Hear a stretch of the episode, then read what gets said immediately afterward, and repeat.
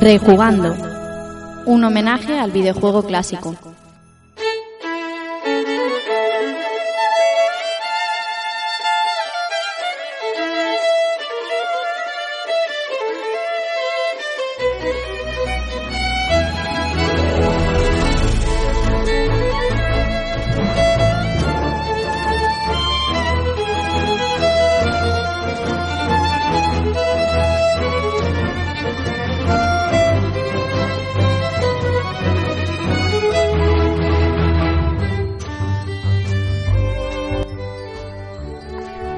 Tal amigos y amigas? Sed bienvenidos a un nuevo episodio de Rejugando y recibido un saludo de quien nos habla, Rafa Valencia.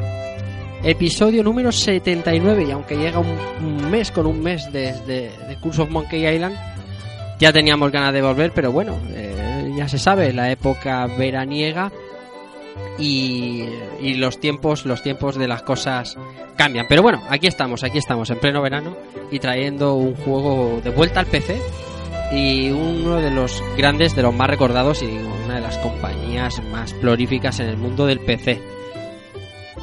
Y como tenemos muchas, muchas cosas que contar, voy a presentaros a los que van a ser hoy mis compañeros de camino.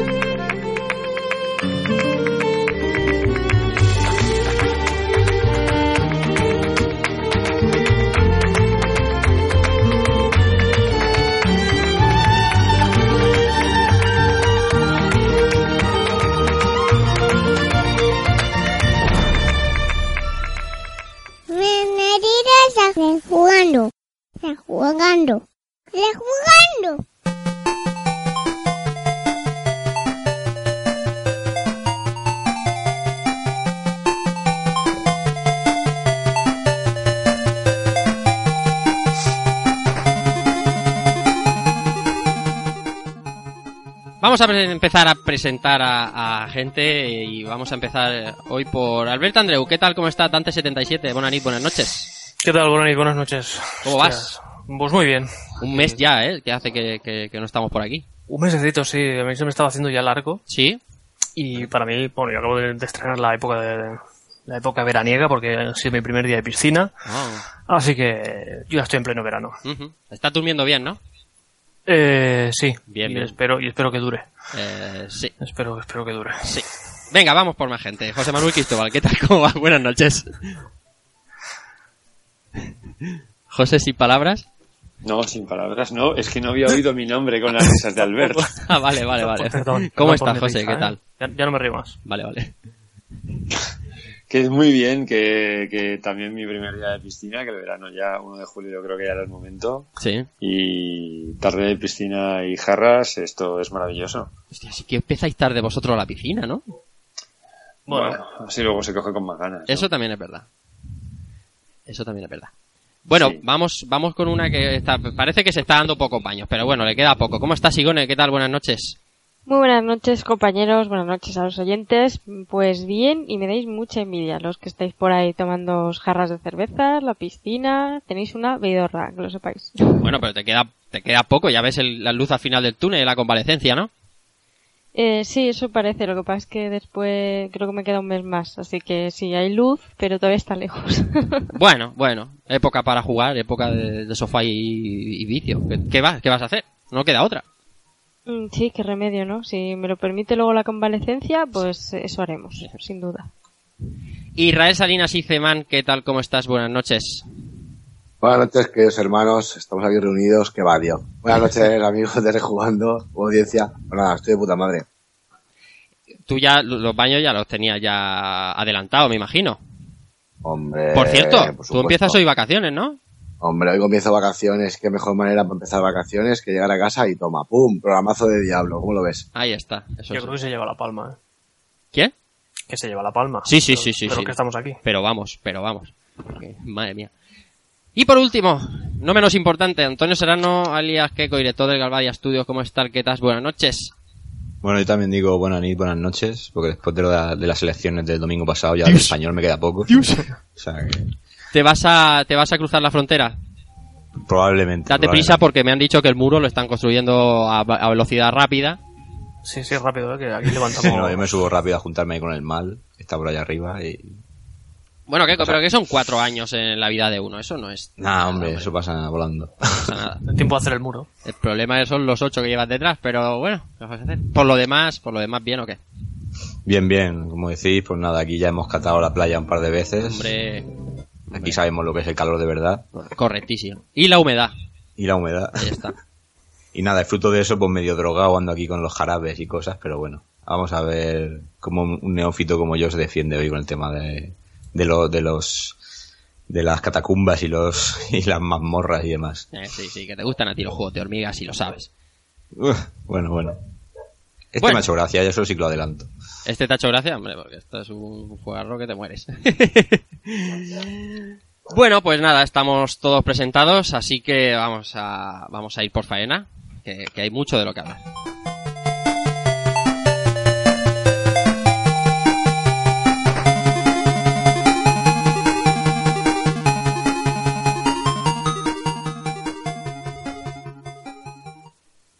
Bueno, hoy, como ya han dicho mis compañeros, vamos a hablar de, de la primera entrega de una de las sagas eh, más prolíficas y una saga que prácticamente ella por sí misma define un género. Vamos a hablar de pociones, vamos a hablar de, de pergaminos, de, de muchísimas armas, de muchísimas armaduras, de magia, de demonios, de bestias de todo tipo, de muchísimo clic, de Tristán. Hoy vamos a hablar de Diablo.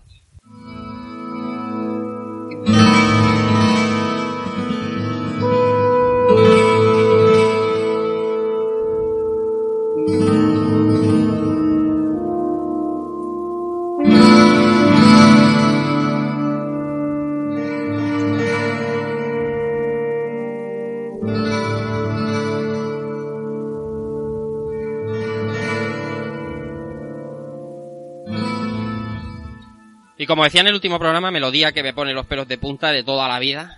La melodía de Tristán, reconocible hasta para el que no es jugador de, de- de este RPG. Diablo, sí, vamos a hablar de, de otra vez en el PC. Me estoy volviendo un poco pecero, ¿no? Quake, Diablo, ya veremos a ver. Si es que- del mismo año. eh, eh, exactamente, exactamente. Y como no es eh, es la primera vez que vamos a hablar de Blizzard, aunque no la última, porque porque eh, Israel tiene preparado un programa de StarCraft para relativamente pronto. Vamos a ponernos un poquito en vamos a ponernos un poquito en, en situación, porque aquí Blizzard corrían los los años 80 y para los señores Michael Morhaime, Allen Adam y Frank Pierce, que terminaban sus estudios en, en la Universidad de Los Ángeles, eh, fundaron una empresa que se convertiría, como digo, en la referencia mundial de, de- de- de un nuevo sector que, que en aquel momento, en los años 80, estaba en pañales, pese a que había una industria del videojuego asentada, ¿no? En, en- en- en microordenadores, como Commodore, como NES, eh, vamos, habían cosas, pero todavía no había explotado, por así decirlo. Y lo cierto es que el nivel de los juegos de los 80, sobre todo al principio, eran, eran básicos, ¿vale? En el año 92, ¿vale? Bastante tiempo después, Michael Morhaime eh, fundó, fundó eh, Silicon and Synapse, ¿vale? Eh, Frank Pierce, uno de los miembros integrantes del equipo fundador, hace poco en una entrevista concedida a la revista oficial de World of Warcraft, dijo, aquellos años sí que fueron duros de verdad. ¿Vale? Ya eran solo tres, solo tres personas eh, los que se, encargaban, perdón, de, de- de atender al teléfono cuando llamaban. Eh, y además, eh, Internet, eh, como podéis imaginaros, era, un, era una quimera. Así que tenía que buscar eh, libros perdidos en, anticuarios, estudiar con detenimiento código para realizar y hacer ports de juegos de otras compañías, como suele ser habitual. Como ya vimos, por ejemplo, en ID Software en el último programa del de Quake. Eh, como suele ser normal también, decidieron un pasito más allá, ¿vale? Y embarcarse en la, producción y creación de un juego suyo propio, ¿no? Por, por así decirlo. Fue entonces cuando desarrollaron los juegos que hicieron la compañía verdaderamente que fuera viento en, en popa, ¿vale? Primero fue Rock and Roll Racing, Y luego vino Los Vikings, el, mm, bastante recordado Los Vikings y, y Blackthorn. De aquí, José como el más pecero, a lo mejor Los Vikings sí, ¿verdad? Sí, a ver, los Vikings, bueno, es un juegazo. Yo esta época disfrutaba mucho con, con este tipo de, de juegos, así de puzzle un, un poquito diferente, ¿vale? A lo que solemos entender como puzzle. Aquí lo que tenemos son tres personajes con diferentes habilidades y unos escenarios que están planteados para que busquemos una solución de puzzles en base a combinar las habilidades de los tres. Uno lleva un, uno corre mucho, uno lleva una espada y un, un escudo, entonces el escudo te lo puedes poner arriba, uno se puede subir encima y puede saltar, eh, etcétera, etcétera. Sí. Y es un poco combinar las habilidades, es un poco llevar la fórmula de Lemmings, que también nos permite hacer uso de diferentes habilidades en los Lemmings para, para resolver situaciones, pero en este caso no tan estresante. ¿Verdad? Pero además, además un juego que, si mal no recuerdo, tuvo una segunda parte también. Sí, sí, sí. que ya no recuerdo este si yo creo que jugué a ambos pero vamos que un juego que tengo un, un gratísimo recuerdo Sí, Yo no, estaba mirando ahora. y, de- y del mismo modo también con, y también digo lo mismo de Blackthorn del cual ya hablamos un poquito cuando hicimos el programa en este caso lo hice yo mismo de, de Prince of Persia Ajá. que bebe también de la, de la misma fórmula pero combinándolo con eh, algo más de acción el uso de armas y demás pero un- también un juego como diría Evil con cara y ojos ¿eh? Ahí está. Estaba mirando Los Viking 2, no sabía yo de qué año era, eh, que el ritmo de, de Blizzard a veces es abrumador porque es, es de, del- de febrero del 97. El juego de que hablamos de ho- eh, hoy, Diablo, es de diciembre del 96 y es- no es un lanzamiento menor. Por... Madre mía. El caso es que tenía eh, varios equipos desarrollando. Y por mencionar Rock and Roll Racing, no sé si lo llegasteis a jugar, es una suerte de... de- ¿Cómo se llama el juego este? Eh, este, los volantes, tío. em, El off-road. Sí, off-road. Es Sí, una lo serie- comentamos. Sí, Sí, off-road. es Lo comentamos una, el programa del off-road. sí, también. sí, una suerte de off-road, pero con vista isométrica. Mm, No sé, es un juego que no, no se lo achacarías a Blizzard. Pero Además bueno, tiene, tiene una banda sonora metalera sí, ujú, 100% y, y está, al menos la banda sonora está, está curiosa.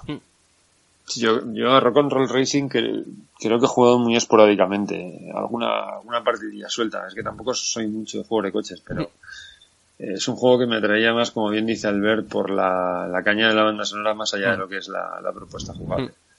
Y en este, en este aspecto siempre he preferido rollo- eh, juegos rollo Micro Machines, por ejemplo. Sí, a mí también me más. pasaba igual. Sí. Sí, sí. Yo también era más de Micro Machine. Y luego, ahora juegan Micro Machines y es infernal, porque el campo de visión es, El cero. es la risa, tío. O sea, te viene una curva Sí. cerrada 180 grados y te la zampas, pero, pero vamos. Campo de ceguera. Sí, ya ves. Bueno, sigamos, sigamos un poquito hablando de, de Blizzard. Cosecharon un gran éxito, como decimos, con estos juegos. Y para ser el pequeño estudio que eran, comenzaron a, contra- a contratar personal. Y en diciembre del 93, la compañía decidió cambiar de nombre. Primero, le puso el nombre de Chaos Studios, Chaos Studios, ¿vale? Y pasaron a tener unos 15 miembros en plantilla. ¿Qué pasó? Que solo cuatro meses después, eh, Davidson, Davidson y, as- y Asociados, ¿vale? Una empresa desarrolladora de software educativo, adquiría Chaos eh, Entertainment, que, Chaos Studios, perdón, eh, y aprovechando que tenían problemas con el registro de la marca Chaos Studios, ¿vale? Pues se conoce que estaba registrada, eh, le cambiaron el nombre a lo que conocemos como Blizzard Entertainment.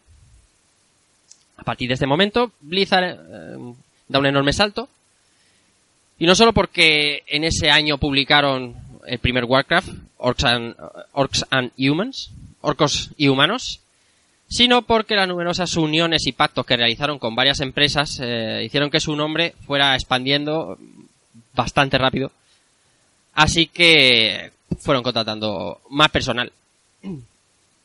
El primer Warcraft, hablábamos antes, hace escasos 10 minutos, eh, José Manuel concretamente de cómo World of Warcraft ha fagocitado todo lo que es la franquicia Warcraft en los tres primeros juegos eh, al mundo de World of Warcraft. Pero el primer Warcraft, eh, José Manuel también se ha llevado alguna que otra hora de vicio, ¿no? Sí, sí, cuando decimos horas hablamos de cientos, sí. Unos cuantos cientos de horas, sí, se ha llevado. Creo que probablemente Warcraft 2 eh, Sí. puede estar entre mi top 5 de juegos más roba vida que antes que he tenido Sí. a lo largo de mi vida, muy probablemente. Yo tengo el, Y- el- Y de ese y de esos cinco juegos, el segundo es StarCraft. Otro, es- otro también que, que se las ha traído. yo tengo ahí mi top 3 también con Warcraft, Starcraft y, y Dune 2. Dios, Ahí estás diciendo algo, tío. Es que Dune 2 para mí fue, o sea, creo que fue un verano entero, ¿no? dándole ahí día y noche. Ese lo tenía yo original, chaval. Locura, aquello era una locura. Además tenía tres casas, si no recuerdo mal. y- Yo me, yo me zumbé hasta el 1, tío, que era como una videoaventura un poco más. Sí, el uno también jugué, que tenía parte de estrategia, una estrategia rara y era aventura conversacional, una cosa rara, pero estaba chula Pues, la mezcla. Sí, estaba muy, estaba muy guapo. O sea, de hecho, las partes más de aventura se parecían muy mucho a la propuesta que, que tiene juegos como Snatcher. Sí, sí, sí. Vale. Esto de mm, al final transportarte a una zona y eh, hablar con personajes en primera, o sea, en un primer plano, tener la cara del otro y al final Mm. que el, el puzzle en sí mismo sea una mantener una conversación con, con un amigo, con un enemigo de, de las otras casas. Muy guapo. Sí. Eh, Gone y Akeko, como, como sucios consoleros que son, entiendo que no le dieron mucho a Warcraft, claro. Yo nada. Nada. Yo es que veía las cajas y salía corriendo. Ahí está, ahí Pero, está. de hecho, hay, hay un Warcraft que está portado a, A Play. Sí, a Play, ¿no? sí. O sea, tiene que ser esto súper jugable, vamos. Sí, En tiene mi- que ser una maravilla. estaba y la verdad es que nu- nu- nunca se alquilaba. Hombre, pues claro. Siempre estaba disponible. Fíjate. Pues ya me contarás. Yo, me- yo me imagino cómo es defender un poblado cuando te están atacando con, con ataques aéreos, por ejemplo, con los con las con las águilas que lanzaban ataque tierra-aire, por ejemplo. ¿Cómo se define, cómo, cómo, cómo, cómo reaccionas eso sin un ratón y un teclado, tío? Es imposible. Nada. En play ahí y, si- y, si- y sin, y, sin, y sin sticks. Toma por culo. Hombre, no sé, luego, luego hablaremos. En mi caso, cuando hablemos ya de Diablo, el- yo, yo lo juego en versión de Play, luego lo contaremos, pero si lo han pasado medianamente bien a consola, pasa que nunca lo he visto realmente el de Play, el Warcraft de Play, no sé. Ah, es como jugar No, a StarCraft no en consolas, que no, que, es, que un RTS no es, no. no se puede. Inconcebible. Y al final, eh, yo es que son juegos que si de verdad lo quieres masterizar bien, estás abocado a jugar mm, con teclado prácticamente. O sea, el ratón lo utilizas, pero o te Bueno. aprendes bien los shortcuts de teclado para, para la construcción y demás, Sí. o te superan, pero vamos, en nada. En cuanto al teclado no sé, pero sí que recuerdo que en la Play 1 sí que, sí que hubo un periférico que era un ratón. Entonces no sé hasta qué punto sería obligatorio utilizarlo en esa conversión, pero un ratón sí que me acuerdo que había. Bueno, y a Irra no le he preguntado porque me he echado partidas con él a Warcraft 1, 2 y 3, a, a Tower Defender Warcraft 3, un montón de amigos cuando teníamos el local, ¿no? Dice, ¿te acuerdas o qué? Sí, tío. Vaya, vaya Eso, noches de pique. eso se nos llevaba de- de- horas, pero horas increíbles. horas, horas de Tourets, de, de, de- Pero para que te maten en, el- en- en la oleada 100, ¿sabes? Y te quedes, me cago en tu puta... Ya. Ya ves. Madre. Y, y, y pongo estas torres que son lo máximo y luego a palmar. Buah, muchas viciadas, muchas viciadas, tío. Estos de Blizzard mm, dejaban magia, lo que tocaban era magia, tío. Sí. Bueno, tendremos oportunidad de hablar más, más en profundidad de, Blizzard como tal, porque hoy también nos vamos a centrar también en Blizzard North. Pero bueno, como decía, el negocio iba bien, las, las ideas podían hacerse posibles e Internet empezaba a aparecer realmente en la sociedad y así que ellos ya tenían muchos muchos conocimientos de programación de lo que querían hacer y bueno, luego más tarde trajeron dos juegos que yo no he jugado personalmente, ni siquiera he visto, ¿vale? Yo no los conocía tampoco. Eh, no, no, yo es que no, no he visto nada. Uno es el. el, el, el Justice League eh, Ta- Task Force, ¿vale? Que es de marzo del 95, ¿vale? Y. Eh, The Death and Returns of, of Superman. La muerte y, y, y vuelta de Superman. No, no sé qué aquí como.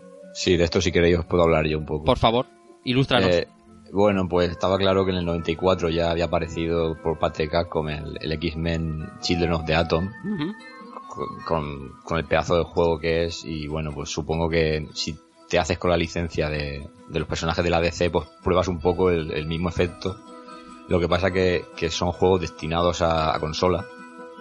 En, el caso de Justice League no hay un arcade, por, por así decirlo. Entonces, claro, el, el juego sufrió unas carencias brutales. El juego es bastante malo. En esencia, bastante malo. Es verdad que eh, en Mega Drive eh, se deja jugar un poco más que en Super Nintendo. Y en cuanto a músicas y todo eso es bastante mejor. Pero bueno, es un fighting game muy del. Muy del montón. O sea, Mm. bastante tosco y no.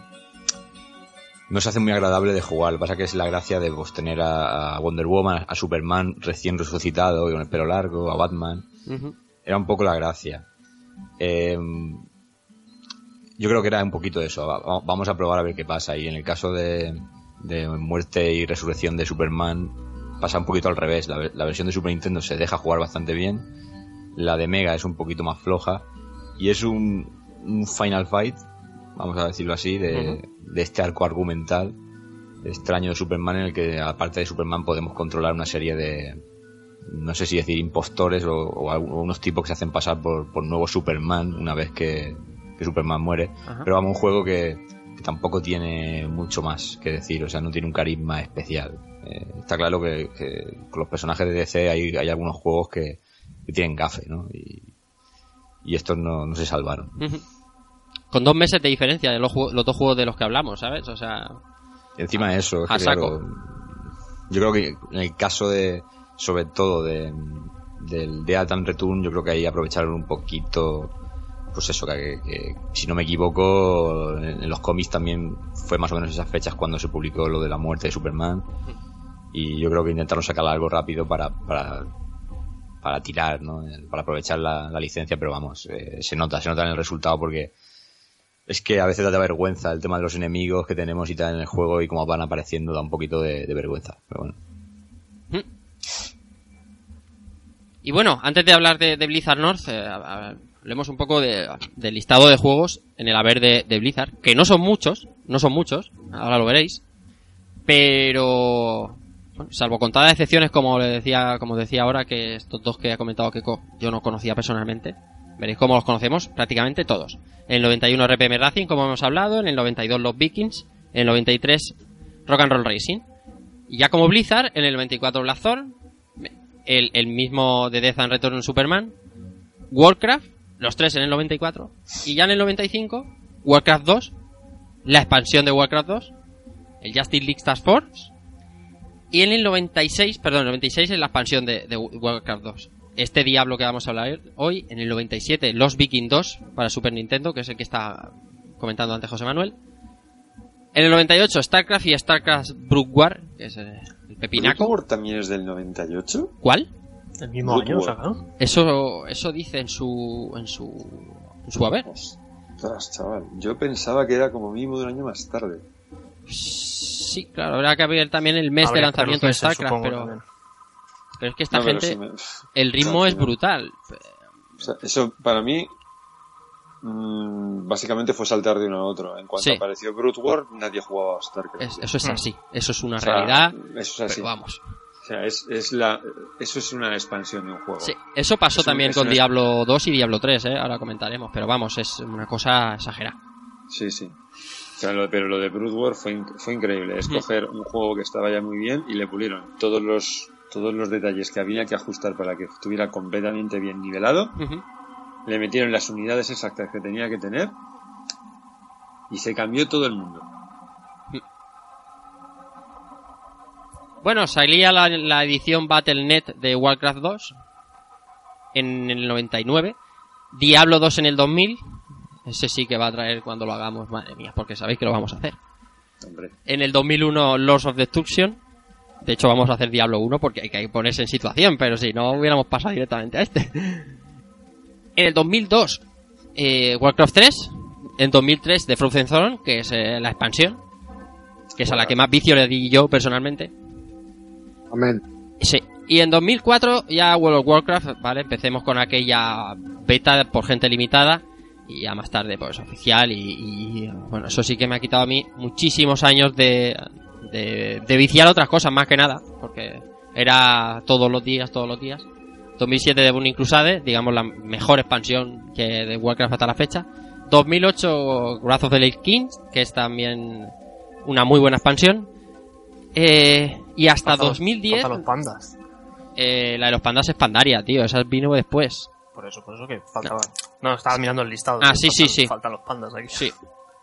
Eh, hasta 2010 no veríamos StarCraft 2, Wings of Liberty.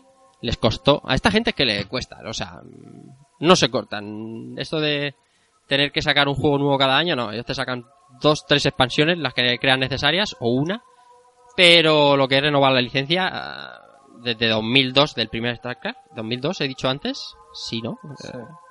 Eh, 2000, 98, 98 a 2010, nada, 12 años, igual que pasó con Diablo 3. Eh, De también- hecho, una de las una de las máximas del desarrollo de Blizzard siempre ha sido eh, when, it- when it's done. O sea, Mm. Cuando los esté. juegos, sí, o sea, when it's done, cuando esté. sí. O sea, eh, se inicia el desarrollo, se avisa de que se está trabajando en X y cuando está se lanza. Sí. ¿Y decían fechas de lanzamiento? O sea, para si el- cuando hacen esas campañas de marketing y en el próximo primavera del próximo año, ¿lo decía Blizzard o Mira, yo no- decía no? Yo, Yo creo, no yo no tengo, yo no tengo mucha, mucho recuerdo de Blizzard ni, Marcando no fechas. re- ni retrasando nada. No. No. Sobre todo porque mm, cuando está sale y ya está ahí cuando te dicen voy a sacarlos porque van a sacarlo. Sí. De hecho, recordad el día 1 del desarrollo de Project Titan, un juego que se ha cancelado y ha terminado siendo Overwatch, ellos dijeron, estamos haciendo algo grande y, y ya os diremos más. Yo puedo hablar más bien de la última época. Las expansiones de World of Warcraft sí que es verdad que cuando se anunció tienen fecha. Todas. Es decir, ahora sale, ¿cómo se llama? Legion, la que va a salir ahora. Sí, Legion. Y esa tiene fecha. Ellos dijeron verano de 2016 y va a salir en verano de 2016.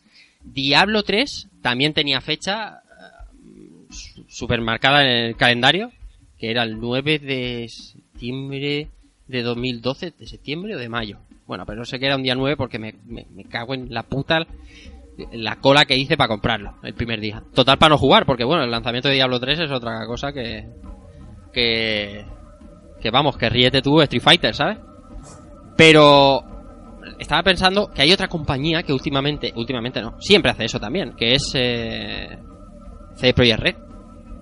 CD Projekt Red ahora está con eh, Steam, ¿cómo se llama? Steam- sí. Steampunk. Steampunk y se supone que están trabajando en otra cosa más. Eso es, Steampunk, ellos dijeron como hace tres años fácilmente, estamos tenemos casi terminado de Witcher, nos vamos a poner Ciber- con Steampunk Cyberpunk. 2077 y Cyberpunk. Cyberpunk, perdón, es verdad, Steampunk. Y cuando esté estará y ya os contaremos y no han vuelto a decir nada. Nada. Bueno, han dicho que para, para el 2017, a lo mejor. A lo mejor, a lo mejor. Si veo que tal, si ve que está terminado, que sí, que va a estar terminado, ¿no? Porque eh, The Witcher ha dado pasta, pero vamos, hay que seguir. Pero Diablo, ay, Diablo, eh, Blizzard cuando saca juegos, los saca bastante bien. Aparte de que los lanzamientos online quizás sean un poco complicados, pero son juegos redondos y bien acabados, o sea, no... Bueno, también la caga a veces, ¿eh? Sí, a ver, que todo, na- nadie, pero no sé, la sensación es esa de que, de que los juegos son sólidos, Sí, sí. que no- de que no son bas, de que no Al son pruebas, no- es decir, no ostras, tiene- vamos a probar esta este tipo de juegos, no, no, o sea, cuando te sacan, no sé, como ahora como con el Overwatch, ¿no? Hasta ahora no habían hecho nada parecido. Sí, y se lo han jugado, ¿eh? Porque han cogido un poco de todos los lados, como decía antes Irra, fuera de micro, han cogido un poco de todos los lados y les ha salido redondo porque las cifras está, vamos, están, como decía José Manuel, están imprimiendo la pasta ahí en Blizzard, ¿sabes? Mm. Les sale todo a pedir de boca. A mí, José, el único lanzamiento que me suena, suena rana, y tiene que ver con los servers y tal, jugándosela mucho fue Diablo 3, porque Diablo 3 cambia a Diablo 2 en prácticamente todo, y eso es un riesgo para los fans de la franquicia. El problema es que lo de los servidores fue, fue brutal. Pero no me Sí. suena ninguno más así que salga Eh, StarCraft Adventures. StarCraft Adventures. Eso sí, El que estaban preparando para el que se canceló, ¿no? 64, el que se Que canceló. se terminó cancelando Sí, porque sí. era un Porque se era una puta chusta que- mierda. ¿No era el Ghost? No sé, está, está O sea, o Ghost, sí, bueno, Sí, Ghost, es igual. es- Sí, pero- es un nombre... Sí, pero que Blizzard hace eso, o sea, antes de sacar una bazofia, te tira, te tira toda la basura. Sí, sí. Como hecho con Titan, Sí. o sea, no se Porque corta. tampoco se ha reaprovechado. O sea, tampoco se reaprovechó. No, no, no, no, no, no. Se ha cogido y lo tiró. Y Titán, a saber lo que habían hecho hasta ahora de Titán. y- Hombre, llevaban como, como, como seis años desarrollando, ya te digo yo que seguro. Exacto, y de lo que hay Overwatch ahora a lo que era Titán, a saber lo, de lo que han sacado de ahí. Pero, Sí. Sí, sí. No sé, que, que son lanzamientos sólidos. Mm. Básicamente es eso. Sí, y luego también hay otra cosa que caracteriza bastante a Blizzard, y es que, joder, los cabrones cuidan los juegos, pero hasta la náusea. O sea, la última actualización de Diablo el año pasado. Salió el año pasado. La 109, sí. La, 10 la 109 la publicaron el año pasado. Sí. O sea, ¿de a quién sano juicio se le pone a compilar ahí una, revi- una reversión de Diablo Sí. para adaptarlo en el año 2015? Para que se salió ejecute en en Windows 10 con dos 96. cojones. Electronic Arts se estaba revolviendo en su tumba. Diciendo, si estamos cerrando los servidores al año y medio. Cabrones. Madre mía. Eso, eso Sí, sí. para mí eso tiene mucho valor. Sí. Sí, O sea, además. sí. sabes, sabes que cuando lanzan algo, so- sobre todo, sobre todo me, me pongo en la piel de la, de la gente que juega de verdad online. Que, a ver, cuando tú te pones a un juego de estos, este juego, es, un juego de estos le puedes meter. Ah, Yo creo que, por ejemplo, un juego tipo Diablo 2, Diablo 3, hay dos tipos de jugadores. Eh, los que nos lo pasamos y lo disfrutas mucho, y luego los que, los que lo viven Yo, los que se meten, los que se meten y, le, y invierten allí 500, 1000 horas y le meten horas y se quedan con ese juego y tienen el juego metido en la, en la consola en el ordenador y ya lo pueden sellar si quieren. sí. Y ahí es mucho tiempo, mucho tiempo. Tú, esa gente, jugando juegos de Blizzard, no creo que tengan la sensación de me van a dejar tirado. ¿Qué es para mí dejarte tirado? Dejarte tirado es, como acabamos de decir hace un momento, al año y medio te dicen, bueno, Te chapamos servidores, amigos Sí, sí. Hasta aquí os habéis llegado. Dice, hostia, tengo aquí una comunidad, he hecho amigos jugando a esto. Sí, sí, sí, sí. O sea, No- esa, no esa actualizar, comunidad es lo que... no poner nuevo contenido en un juego porque ellos han inventado el género del MMORPG, es decir, mm, no había nada que se le acercara a lo que es eh, World of Warcraft y, y los que hemos jugado World of Warcraft hemos jugado años, años, muchísimos años, sin aburrirte. Llega un momento que sí, que dices, bueno, lo tengo que dejar, pero lo tengo que dejar porque me pierdo todo lo demás, no porque esta gente deje de sacarme contenido. Es que es, es alucinante. Ellos inventaron esa manera de, de- de generar contenido. Es que no solo con Warcraft, es que hay expansiones prácticamente de todos sus juegos estrella. Eh, De Reaper of Souls, eh, de Diablo 3, yo Diablo 3 le eché muchísimas horas. Como decía José, yo soy de los que me metí.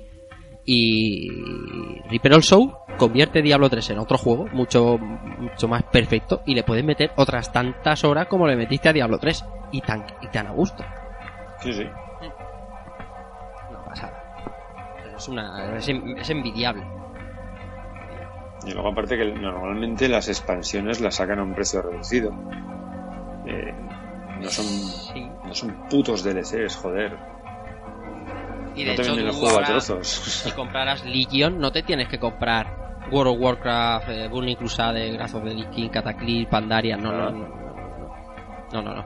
Hay un pack que es donde está la, la, la expansión nueva y, y, y el resto del juego. Si tú te quieres meter ahora, incluso lo puedes probar gratuitamente durante un mes. Es Pues- free to play también hasta cierto nivel, ¿no? Sí, sí. Eh, Sí, sí, sí. Se han ido hace- cambiando un poco los modelos de.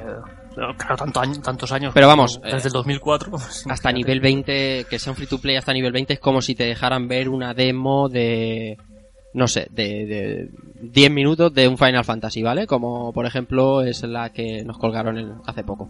O sea, te quedas muy muy en la superficie. Vale, vale. Ves los gráficos, aprendes los controles y pro, nada más. Eh, es un es un caramelito, ¿vale? Que está bien, está guay. De hecho, en Diablo 3 también había un starter pack. Cuando yo compré Diablo 3 me venían una serie de claves, un porrón de claves para yo invitar a cualquier persona a, a jugar a Diablo 3 hasta cierto nivel. Contigo, ¿no? Además. Sí, sí, conmigo, o, con- con- o ellos solos, o como quisieran. De- pero vamos, unas claves por comprar tú el juego para que se las des a quien quieras. Es, es que está bien. Hay cosas que ahora damos por asumidas en la industria que no eran así.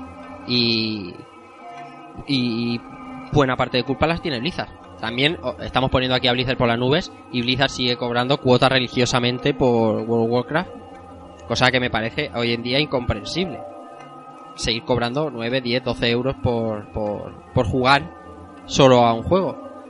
Pero ahí está, conserva sus 6, 7 millones de jugadores, 10 cuando saque a la expansión y, y no falla por ahora. Y son ya 12 años. No sé. Bueno, vamos a avanzar un poquito. Así que decidieron hacer lo siguiente, siguiendo quizás el ejemplo de Warhammer, ¿vale? La, franquicia que está ambientada en el futuro. Eh, la denominaron StarCraft, ¿vale? Así tendría de algún modo rellenado el apartado medieval y con, con World of Warcraft y el apartado fu- futurista con StarCraft. Y bueno, en el año 2000, imaginaos la, la- demanda de, títulos futuristas que había con todo aquello que, que prometía, ¿no? El, el- efecto 2000 y toda esa historia. Eh, bueno, eh, en todo equilibrio siempre debe de haber un tercer componente. Y ese componente, ese triángulo perfecto, lo, lo, lo haría mm, también eh, a nivel temático, ¿vale? O sea, quería buscar otra parte que no tuvieran y tras pensarlo un tiempo se dieron cuenta de que su pasión por las historias de rol y la profundidad e- épica de los juegos de rol eh, eran lo suyo, así que decidieron hacer un juego diferente, un juego que no tuviera reglas, al menos no las establecidas hasta aquel momento en los videojuegos, ¿vale? Necesitaban un juego con ambientación épica, pero que no fuera de estrategia en tiempo real, necesitaban algo que tuviera rol puro, que tuviera dinamismo y que tuviera acción. Así fue como surgió Diablo. Y para su desarrollo, Blizzard adquirió una, compañía- una compañía que se llamaba entonces Condor Games, a la que rebautizó como Blizzard North. Condor Games fue fundada en el 93 por Max Schaffer, eh, Eric Schaffer y eh, Da- David, David Blake. Eh, Schaffer nada que ver con, con, con el que quema el dinero, ¿sabes? Con Tim Schaffer, nada, nada que ver con el escuadrón Falopil.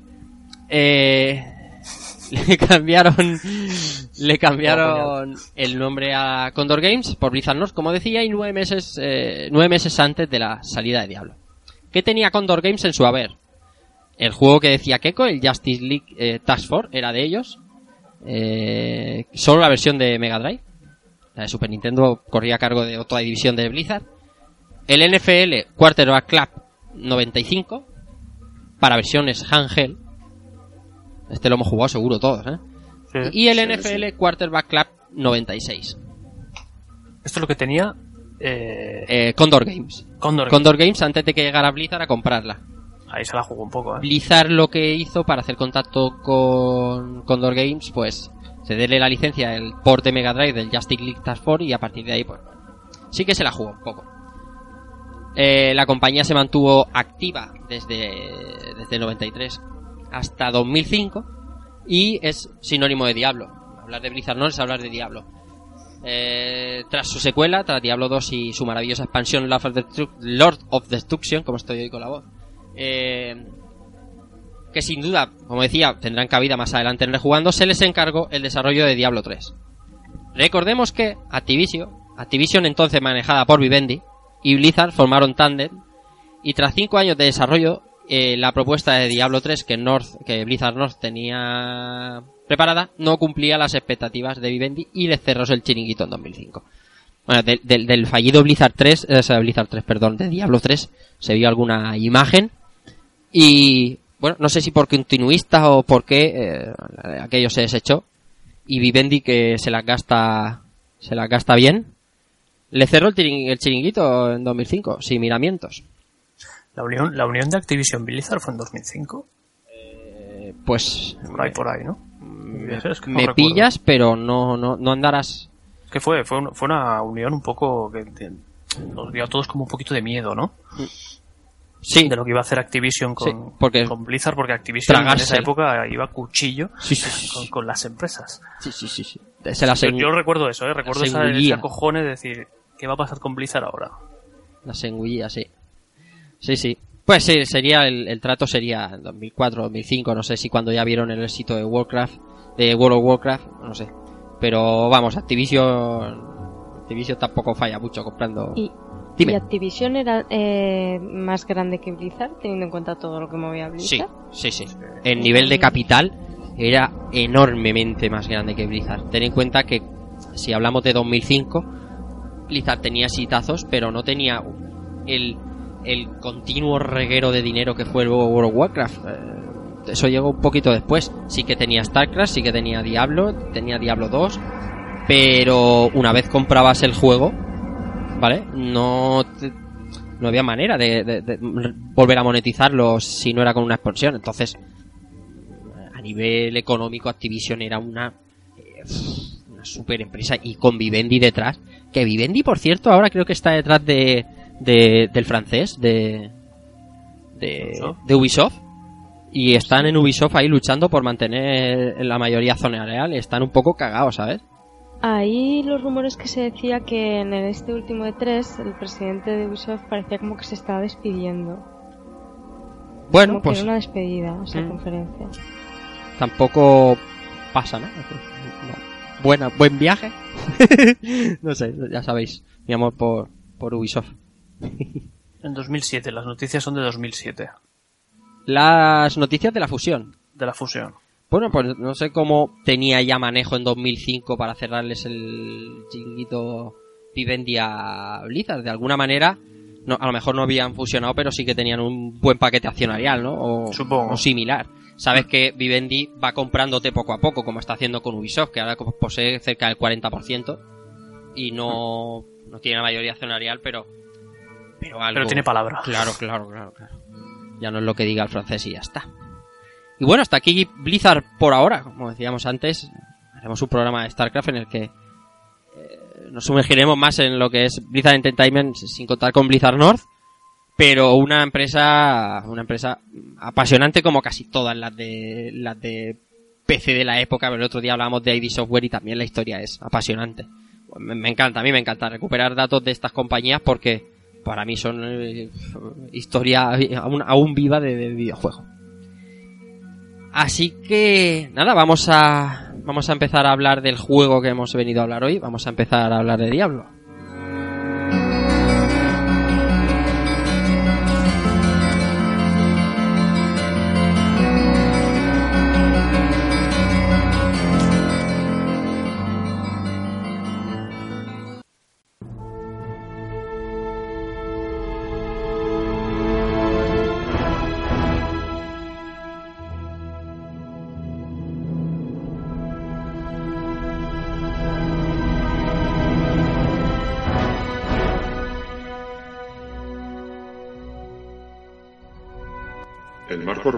Diablo nos sitúa principalmente en el mundo de Santuario, habitado por los vanos y mortales seres humanos, así como también en parte en los altos cielos, hogar de los armoniosos y protectores ángeles, y en los infiernos abrasadores, donde residen los más perversos y destructivos demonios.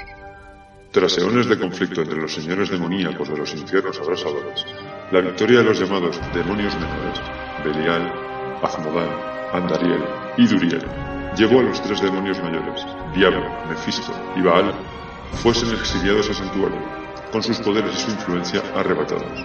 Aquí, estos tres demonios sembraron el caos, la discordia y el odio entre los seres humanos, hasta que los Horadrim, una orden de hechiceros humanos muy poderosa comandada por el arcángel de la justicia Tirael, comienzan a darles caza y a encerrarles en unos artefactos llamados piedras del alma, para que no volviesen a causar, daños en este.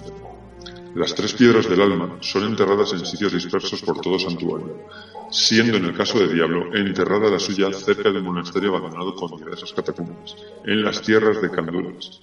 Tras enterrar las piedras del alma, pasó un tiempo de paz y los Horadrim se disolvieron como grupo y se perdieron en el tiempo. Años más tarde, alrededor de ese monasterio se fundaría la pequeña ciudad de Teristán, donde el rey de Canduras, Leoric, establecería su nueva sede de gobierno y mandaría reconstruir el monasterio y convertirlo en una gran catedral, que haría famosa la ciudad de Teristán ante el resto de pueblos y lugares alrededor. Todo parecía ir como la seda hasta que, bueno, pasa lo que pasa. Uno de los consejeros espirituales del rey Leoric, el arzobispo Lazarus, es poseído por las influencias demoníacas del diablo, que encerrado en la piedra del alma bajo las catacumbas del antiguo monasterio, busca salir y volver a recuperar sus poderes. Para ello, utiliza a Lazarus para buscar la piedra y destruirla, para así poder ser liberado. El arzobispo lo consigue y entonces Diablo comienza de nuevo a vagar como espíritu por santuario y a poseer al pobre y desdichado rey Leoric. Este comienza a perder la cordura, a pesar de sus intentos de resistirse a la posesión de Diablo, y por tanto ordena encarcelar a quienes cuestionan su autoridad y manda ejecutarlos por traición. Debido también a que los demás pueblos empiezan a sospechar de la falta de cordura y autoridad de este, declara la guerra al reino vecino de Vesma para callar sus voces. Bajo la influencia de Diablo, el arzobispo Lazarus secuestra al príncipe Albert, el hijo menor del rey de Ori. Diablo posee al niño aterrado y se introduce en su cuerpo. Cuando el capitán del ejército del rey Latch Danan, regresa de la desastrosa guerra contra Vesmart, se ve obligado a matar a Leori, ya que entra en un estado mental incipiente y muy agresivo. El monarca maldice a Latchadan y a sus seguidores con, con su último aliento, diciendo que tras la muerte sus ejércitos le seguirán sirviendo a él como en vida y le perseguirán a él y a los suyos. Tras poco tiempo, Latchadan y los guardias del rey se disponen a enterrar a Leori, pero este resucita como el rey esqueleto y los mata, para luego resucitarles y servir a su lado como no muertos. La corte del rey Leoric se disuelve por completo y huye del lugar. El arzobispo Lazarus dirige a un grupo de aldeanos a la catedral y los deja en manos de un demonio carnicero sediento de sangre. La mayor parte de la gente huye de Tristán aterrorizada y en la ciudad solo se quedan unas pocas personas. Tras este carrusel de brutales acontecimientos, llega un desconocido y valiente guerrero Tristán, por el momento desconocido, el Diablo 3 se da a conocer su verdadera identidad, con la única intención de salvar a esta ciudad de las llamas de los infiernos desatados por Diablo y acabar con su influencia. Nosotros seremos este guerrero, que tendrá que ir bajando por los diferentes niveles de la Catedral de Tristán, generados de forma aleatoria en cuanto a disposición de terreno y objetos, enfrentándose a múltiples tipos de enemigos demoníacos, también generados de forma aleatoria en número y poder como esqueletos, zombies, hombres bestias, súcubos, entre otros, hasta llegar al mismísimo infierno, donde se las tendrá que ver con Diablo en un combate a muerte.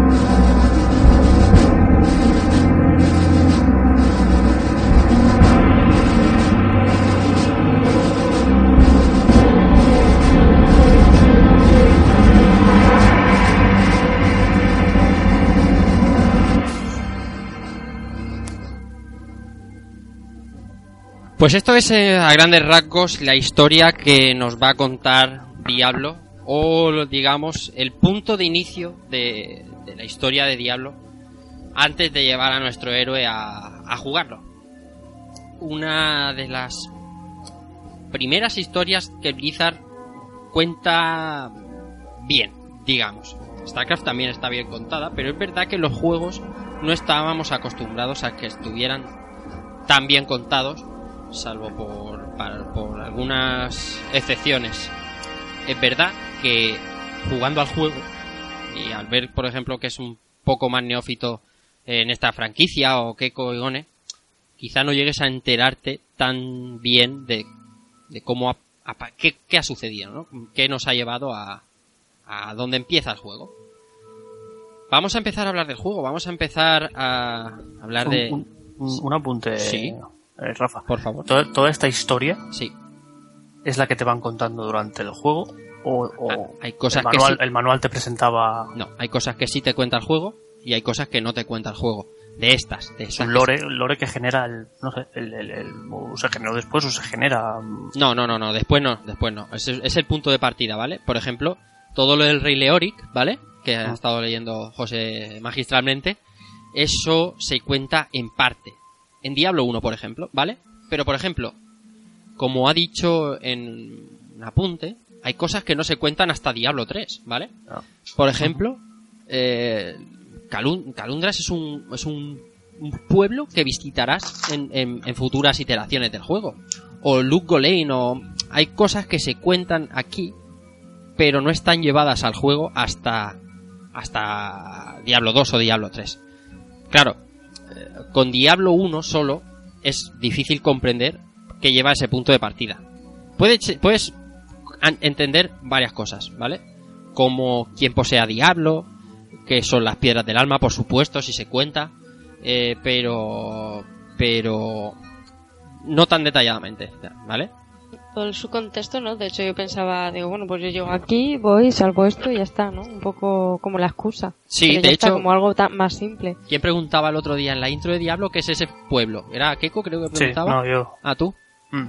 ¿Qué? O sea, entendía que era Tristán, pero pero no sé, claro, la, la, la intro te lo deja como desolado Sí. y destruido. Sí. Entonces, claro, tú apareces y no está destruido. Eh, sí que es cierto que hay cuatro personas, Ahí está. ¿vale? Pero piensas más en, en- en- en temas técnicos, ¿no? Y dirás, bueno, Claro, claro. No, van a hacer un pueblo con, con toda la vida que tiene un pueblo, ¿no? Claro. Entonces, no sé, quizás les faltaba un poco ese empalme de, la- de las cinemáticas, que, que no lo hemos comentado antes, pero Blizzard se las curraba mucho en la época. ¿vale? Pero claro, te falta ese, ese, ese, ese paso, y además no te dice ni una palabra durante la, la intro. Sí, yo es que yo te comparto eso que aparte de ser un novato en este juego, cuando lo, cuando te sueltan ahí en medio, eh, te quedas un poco como extrañado. O sea, vale, ves Limitado gente. también. Sí, o sea, es un poco y aquí aunque nadie quiere decir aquello de que de que es un Dark Souls isométrico, eh, las sensaciones, yo por lo menos solo he podido jugar al Dark Souls 2, creo que fue, y la sensación es un poco esa, ¿no? De ese, ese desconocimiento que hace que te tengas que mover y buscarte un poco la vida por, por el juego. Y sí que me, en caso de Diablo sí que me pareció un poco, un poco raro, pero bueno, como dice Albert, dices, bueno, el juego no me, no me va a dar para más. Hablo con la gente por aquí y cuando ves el, el pedazo de monasterio, eh, cuando ya te mueves por el mapa dices, aquí tengo que ir y aquí va a transcurrir el juego, un poco Mm. más. Hombre, justo cuando llegas. encontrar la puerta al inframundo. No, pero, a ver, justo cuando llegas a Tristán, te dejan ahí justo al lado de un personaje, lo primero que haces es hablar con él. Sí, sí. Y la primera conversación que tienes con él habla como que te pregunta si... Bueno, te pregunta, tú no contestas, pero bueno, ya sabes lo que quiero decir. Claro.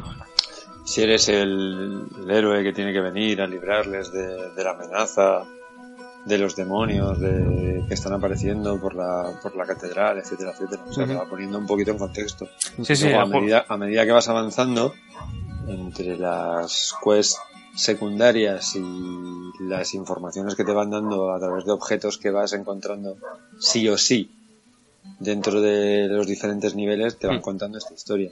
Sí que es cierto que muchos de los personajes de los que se habla, de los que hemos hablado, no aparecen, por ejemplo, en este juego. Por ejemplo, los tres demonios mayores no salen todos. Ahí está, ahí está.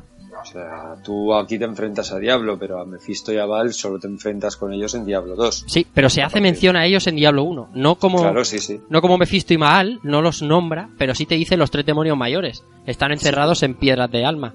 Sí, y, también, y también te dicen de su, por así decirlo, que uno es el señor de la destrucción y el otro es el señor de los... No ¿Demonios? acuerdo cuál era el otro. ¿Vale? ¿Mephisto es Eh, el señor de la oscuridad? Sí, creo que sí. Mm. Sí. Eh, de, de Mephisto, el Lord of Hatred, me sale. Y va el Lord of Destruction. ¿Vale? Eh, que tienes, en el sentido de la expansión de Diablo 2, Lord of Destruction. Ahí está. Quién, en- quién meten para pelear con él, ¿no? Vale. Ajá. Efectivamente. Entonces, aparte de los demonios menores, etcétera, etcétera, que, eh, bueno, este lore es más, más avanzado para, para más adelante.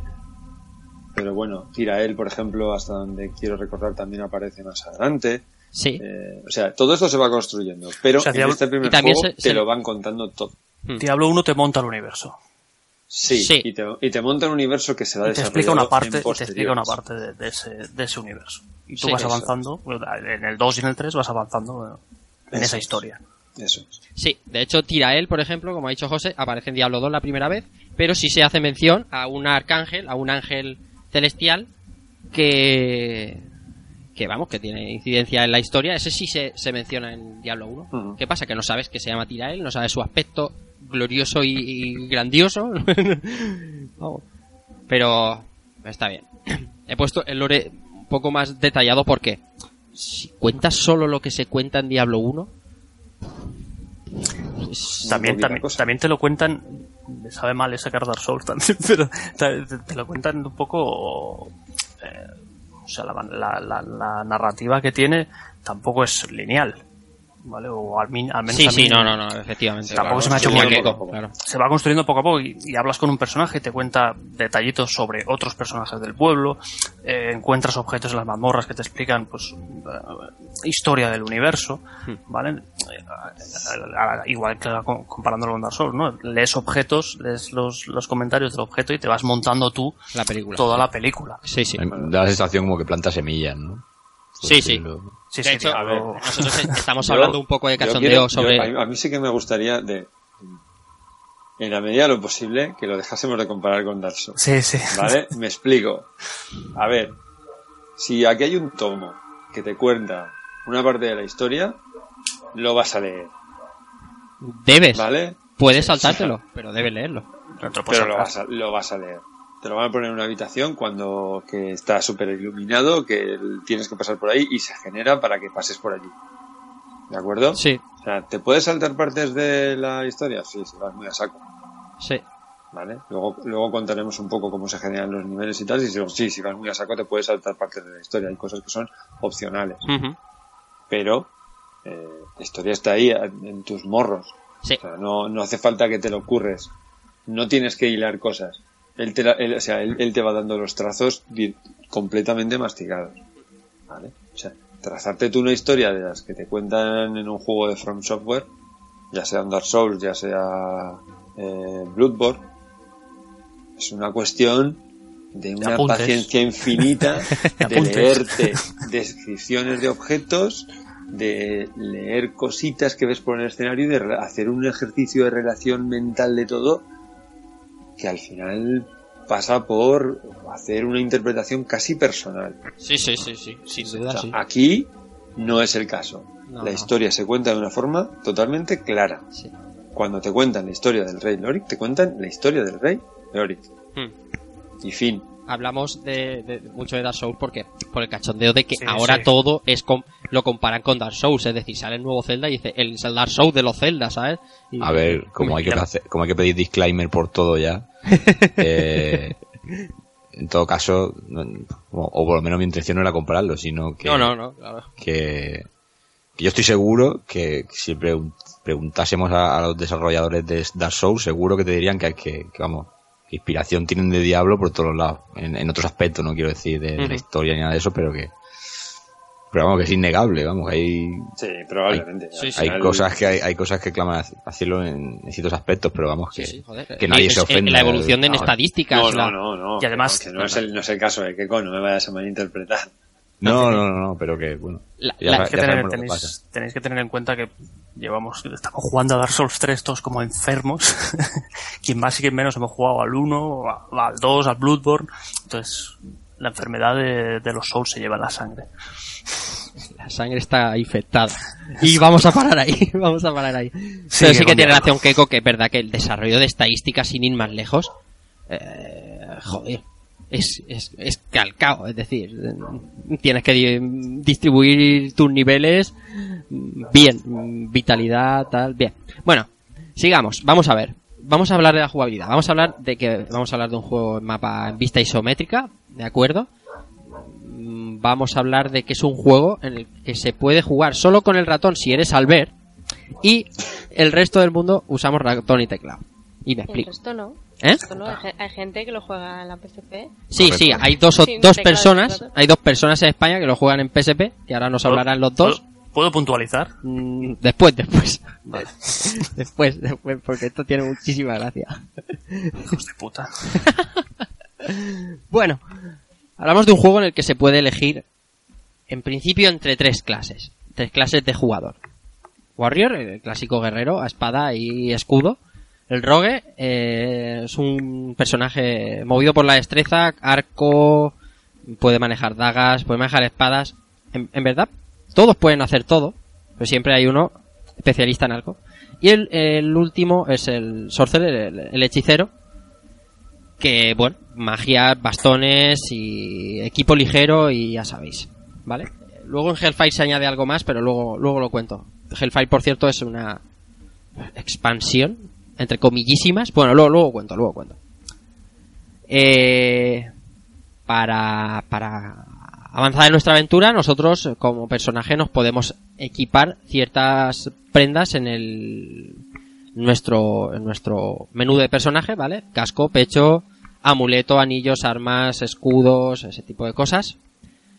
Vale, y cada vez que ascendemos un nivel, los niveles se, se sube por experiencia, cada vez cuanto más enemigos matemos, más experiencia obtenemos y cada cierto tiempo pues ganamos un nivel y aparte de rellenarnos nuestra vida y nuestro maná, fundamental, también hablaremos cuando hablemos de cómo estamos jugando, puedes asignar 5 puntos por nivel a estadísticas como son, hablo de memoria y si me equivoco me corregís chico, vitalidad, fuerza, destreza, inteligencia y... Magia. Magia.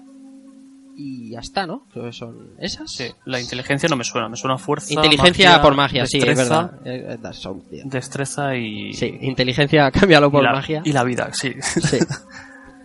Vale. Eh... Nos vamos a nos vamos a mover alrededor de 15 15 mazmorras y tendremos como pueblo como base como estación central Tristán, la ciudad de Tristán, la o Tristram, depende la versión, donde están los pocos NPCs que tiene el juego, personajes no jugables y que hacen cosas por ti. Tenemos eh, tenemos a Decarcaín, que digamos que es el, el último de los Oradrim por es un un, un ay, ¿cómo lo digo? Es, un líder, ¿vale? Para combatir contra Diablo tenemos un herrero, tenemos un borracho, tenemos a Wirt, al, al niño cojo cabrón, tenemos a una hechicera. Y esto es el pueblo que usaremos como base. Visitaremos muchísimas veces Tristán mediante portales eh, desde la mazmorra donde estemos. Para cualquier cosa prácticamente, para vender, para identificar, para, para un montón de cosas. Pero claro, todo Te esto... corto. Eh, Sí, sí, Rafa, te, te corto un momento. sí. Que, que a lo mejor convendría un poco contar cuál es la mecánica de juego. Ahí, ahí va, ahí, ahí va. se va a tener que seguir. Ahí está, ahí va. ¿Cómo se juega esto, vale? ¿Qué es lo que hay que hacer? ¿Por qué? O sea, ¿cómo, cómo se lucha? ¿Cómo se mata? ¿Cómo? ¿Por qué? Bien. Depende de la clase que seamos. Tenemos un estilo de lucha u otro. Por ejemplo, eh, aquí, aquí servidor suele siempre usar mago en todo este tipo de juegos. José sé que ha estado usando guerrero. Eh, Y Al- de pícara, bueno, de al- rogue. Albert era rogue. Eh, Ices, yo no sé con qué has jugado tú esta vez. Yo jugaba con un guerrero, tío. Con A guerrero también. Keiko me arriesgaría a decir también guerrero. Hombre, Conan, siempre. Lo sabes, claramente. Y me arriesgaría a decir Igone rogue. Pues no, guerrero porque siempre me da la sensación que para los primerizos es mejor y... Sí. Yo creo que pic- la, la, ro- la rogue es la, la- Y además te la presentan como la más equilibrada, creo, Sí. si no recuerdo mal. Sí. Por eso la cogí yo, ¿eh? No porque fuera chica, ni porque, porque realmente no. Normalmente cuando me creo personajes en juegos de rol, me los creo tíos. Sí. Entonces, es más, le puse Dante a, porque no, no, no me fijé que era una chica. Y llevaba una chica que se llamaba Dante, pero bueno. Joder, yo siempre me elijo a tías. Y, y esta vez he tenido que ser un, un hechicero. Siempre me elijo a tías. De hecho, mi nick lírica es por, por Diablo 2, porque la hechicera era chica obligatoriamente. A lo que vamos, como decía José, hay que explicar la mecánica, cómo se, cómo se mata aquí. Point and click. And click, and click, click, click, click. Esto, es- esto sí que es un point and click, ¿eh? Las aventuras gráficas se les llama point and click, pero esto, aquí el número de clics es superior. clic, clic, clic, clic, clic, clic. Y clic es encima de nuestros enemigos, nuestras hordas de enemigos que vendrán de muchísimos tipos. Eh, depende de con qué clase se llevemos. Por ejemplo, un guerrero, obviamente, se tiene que poner cuerpo a cuerpo y a repartir espadazos como si no hubiera un mañana. La rogue, por ejemplo, eh, mediante el arco, disparando con cierta distancia, es un personaje un poquito más endeble, por así decirlo, eh, pero bastante equilibrado, como ha dicho Albert, y el hechicero, que generalmente lleva bastones, eh, su especialidad es la magia, y tenemos que ir variando según qué tipo de hechizo, porque nuestros enemigos, eh, en gran parte, tendrán inmunidades a los hechizos. Por ejemplo, si, si vamos con bola de fuego y, y viene un bicho de la lava, pues generalmente no le vamos a hacer daño. Y Es- se trata de eso, de, de ir señalando sobre los enemigos, sobre esas hordas de enemigos, e ir destruyéndolos eh, eh, en tiempo en tiempo real. No es no es un RTS, ¿vale? No es- hay que ir repartiendo estopa eh, en tiempo real. Mm, Una acción RPG. ahí está, de hecho, antes de Diablo hay algún ARPG como tal. Hostia, ahí nos pillas. Ah, Ah, eh. Me pillas ahí. Bueno, eh, para mí, The Legend of Zelda. Bueno, sí, claro, es cierto. Es cierto. Lo Sí. que pasa es que podríamos argumentar si realmente Zelda es un RPG. Eso es otra, eso es otra Que discusión. sí ¿eh? que es cierto que el personaje evoluciona, pero al no tener un eh, árbol de habilidades al que tú puedas eh, dirigir la evolución, pues, Sí. pues Secret eh, of también Mana? podrías- Secret of Mana. Secret of Mana. Secret of Mana. Ti- Tienes para poner los puntos. También tienes. Sí, magias. Secret of Mana también se, se controla así con... Dudo ahora, eh, de verdad, no... Por ejemplo, el, el de... Me suena el de Mega Drive este, el... el- Soleil, el pie solar. Light Crusader. No, se, perdón, se me, me acordaré, eh, pero Story of Thor, Story of Thor, sí. que también tiene un componente así de, De. Action RPG. Sí. Lo que no recuerdo exactamente si también tenía ese árbol de habilidades para subir, ¿no? Mm. Y además el desarrollo del juego es casi más un beat'em up que un RPG. A lo mejor pues, incluso Alundra se podía meter. Alundra, sí. Alundra, Alundra Alundra lo tenía clarísimo. Alundra. Alundra lo tenía clarísimo. Con este están ahí, ahí de salir, ¿eh? Yo creo que Alundra Sí, será posterior. sí, sí, sí, sí, por ahí andará. ¿eh? 97 o por ahí. Sí, sí. Por ahí anda. Juegazo también, que te mueres. El asunto Eh, que eh, nosotros en PC, yo creo que no habíamos visto nada parecido. Estoy dudando si Heimdall, por ejemplo, Agenda. Se jugaba como acción RPG o era un RPG al uso. Yo recuerdo por la época, que entonces era un sucio pecero solo, eh, a mí la llegada de Diablo me flipó. Y es un Sí. juego que, si queréis lo comentamos luego, bueno, lo vamos a contar ahora. Yo creo que no compró nadie. Yo, Yo no. yo no tengo Diablo. Y yo, Es carne de CD Mix, y tío. claro, es que este de mix puro y duro. Yo no compré Diablo, pero todos mis amigos, el ICE por supuesto, o sea, no compramos Diablo. Y lo hemos jugado todos. Porque claro, es que CD Mix era la gloria bendita. Diablo 2 sí que es verdad que salieron un montón de ediciones y yo creo que me las pillé todas, pero después de la enfermedad de Diablo 1. Pero Diablo el primero, Es que esa época es muy, muy bucanera. sí, sí, sí, sí, sí. Sí. Sí, El sí, sí. PC, el PC en esa época estaba... Yo creo que juegos de PC Aquí- anteriores aquí- al aquí 2000. el mercado de San Antonio era... Yo creo que era la época. No, no sé exactamente cuándo hicieron la última redada, pero... Pero esa Mm. época yo recuerdo comprar juegos de PC a, a paletadas. Habían redadas, qué guay, tío. Sí, la, la- hubo una muy famosa hace, hace un montón de tiempo, que es cuando acabó un poquito con todo el, toda la movida que había ahí en el mercado de San Antonio, pero, Qué guay. pero ahí se movía mucha cosa. Aquí las redadas son para otras cosas. Sí. Sí. Eh, eh, hablábamos ayer, porque a todo esto, ayer aquí, servidor José y Albert, nos pegamos cuatro horas de vicio que todavía estamos pagando. Hablábamos ayer que José Manuel nos recordaba incluso si la primera versión que jugó de, Diablo eh, estaba incluso sin música, que es posible, que la época aquella fue muy oscura y muy, muy turbia. En esa época se pegaban hachazos por todos lados, ¿eh? Sí, sí, sí, sí. A meter juegos en un CD. Y, pero vamos, tranquilamente. Pero yo no, Mis yo, dudas. yo Yo, sí- sí que albergo mis dudas de si efectivamente la primera vez. Creo. A ver, tengo, tengo una duda razonable y es que eh, el, el- el tema de, de Tristan sí, también sale en Diablo 2. sí, Entonces, eh, es un tema que lo tengo muy interiorizado. Lo que tampoco sé dilucidar en estos momentos es si es del Diablo 1 o del Diablo 2. Hmm. Porque suenan muy similares. sí, sí. Es el mismo tono. No las distinguirías. Diablo 2 y en Diablo 2 seguro que lo tenía en dos CDs o Sí, sí. en, en lo que viniera completito. Sí.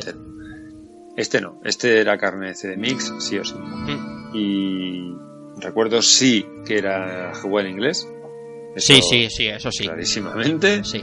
Y la duda es la música. Y es mejor no. en inglés, porque la traducción, la traducción es digna de Halo 2, o sea, es digna de Resident Evil 4, tío, da ve- vergüenza. Es Pero muy... quieres decir, es en- o sea, es- es- está hecha por gente, ¿no? O sea, no hay ni es oficial ni nada, ¿no? La traducción. Pero, no, pues es- no sé si es oficial o no, pero no puede, no puede dar tanta vergüenza. Es que da mucha vergüenza la, la traducción. Al Es al menos la versión es- que he jugado yo. o Sí, sea, sí, es eh, como es. conver- conversar es conversar. Con Z. Conversar, toma, conversar. ya, Chisme. ya lo llevas. Chisme. Chisme, exacto. Conversar, chisme. Sí. Bueno, hablando de la jugabilidad.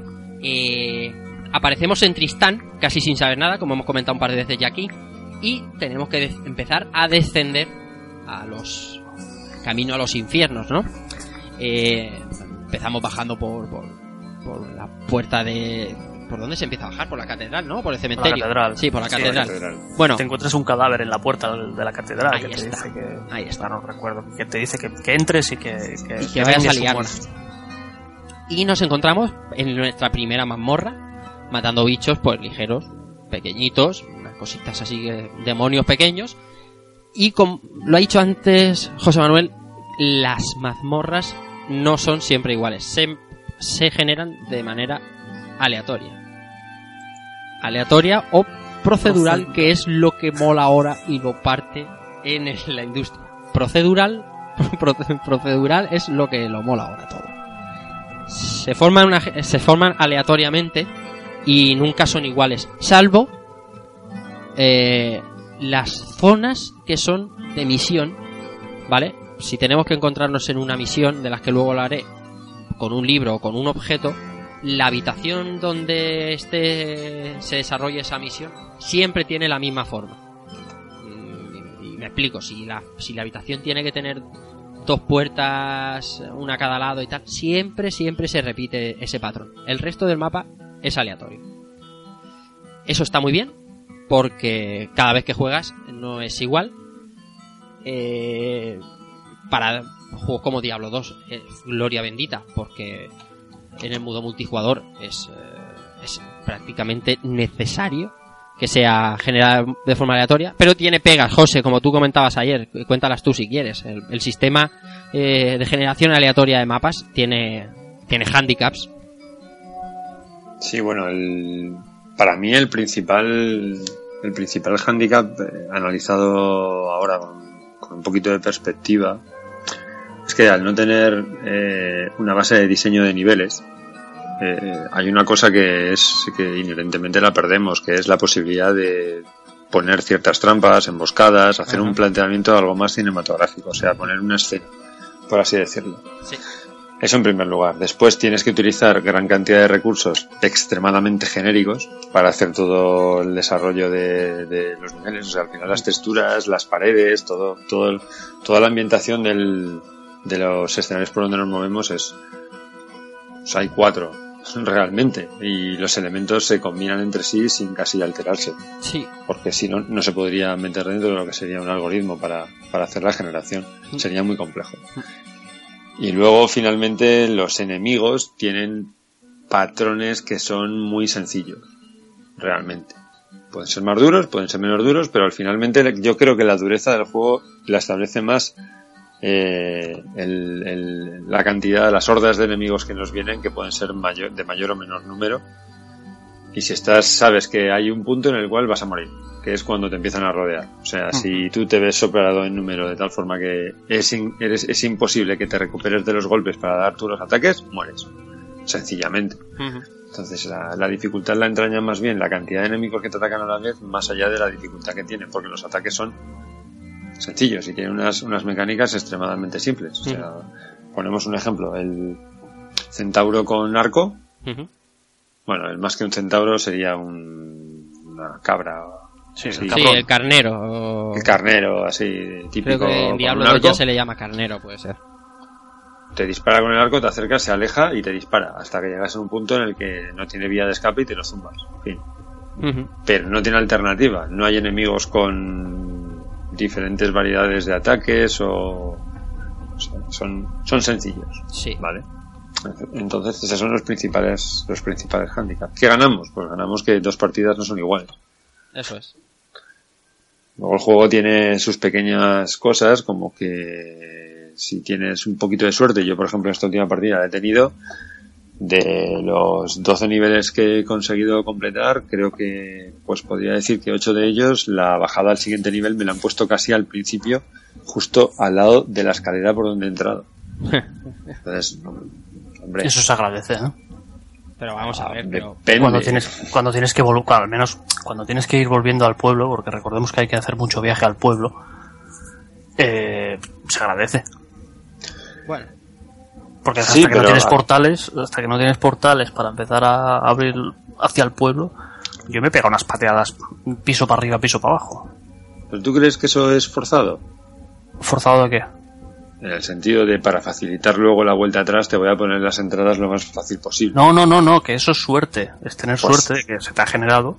Pues eso es lo que quiero decir, que con un, plan- con un planteamiento no procedural, eh, que hubiera sido diseño de escenarios la al uso. escalera estaría a tomar por culísimo. Claro, Sí, lo que seguro. quiero es que tú vayas de aquí a aquí por el sitio donde yo te voy a hacer pasar y te voy a poner una serie de enemigos en sitios estratégicos para que te encuentres situaciones diferentes, Sí. Ah, para que la aventura sea más variada. Sí, sí. Bueno, a mí eso que Eso es. contáis vosotros de la vuelta atrás y tener que subirme un nivel no me ha pasado. No sé si es, ver- es verdad que el hechicero enseguida aprende el, El portal. el libro de portal, el hechizo de portal, y puedes teletransportarte cuando quieras. Pero, tampoco es tampoco es muy caro comprar el, El- el pergamino. pergamino. sí, bueno, yo es que no compro nada, soy así, gitano. Yo es que el- tampoco. Pero, bueno, ma- mazmorras son 15, 15 más la de Diablo, y se dividen en cuatro grupos, que es creo, eh, pues, mazmorra, catacumba, cueva y infierno. Infierno. La, la banda sonora, por ejemplo, solo tiene esos cuatro temas, el de la ciudad, el que hemos escuchado un par de veces, y el de la intro, y para de contar. Hay un tema por cada mm, tipo de escenario que hay. Y, y nada más, son temas largos, son temas de cinco minutos, ambientales, están bastante bien, Hmm. pero esos son los cuatro tipos que hay. Y cada cuatro niveles que bajas, se abre un, shor- un shortcut, un, un atajo, digamos, a Tristán, para que puedas subir directamente sin patearte los, los, niveles anteriores, como decía Albert. Eh, no sé, una de las veces te puedes ir por el cementerio, otra vez te, te puedes ir, pues se abre una grieta en el suelo y vas al infierno, y así, de manera que las pateadas tengan que ser menores. Pero bueno, el sistema de volver a la ciudad es portal, crear un portal en cualquier sitio y viajar y ir a la ciudad a hacer lo que tengas que hacer, a dejar objetos, a identificar, a comprar, vender, reparar, eh, comprar pociones de, de salud y de maná. Hablando de la Recalcar que el- jugabilidad, Que el, el portal es de un uso. El, eso es, cada vez que vuelves al, al punto de origen, eh, el portal Desaparece. desaparece.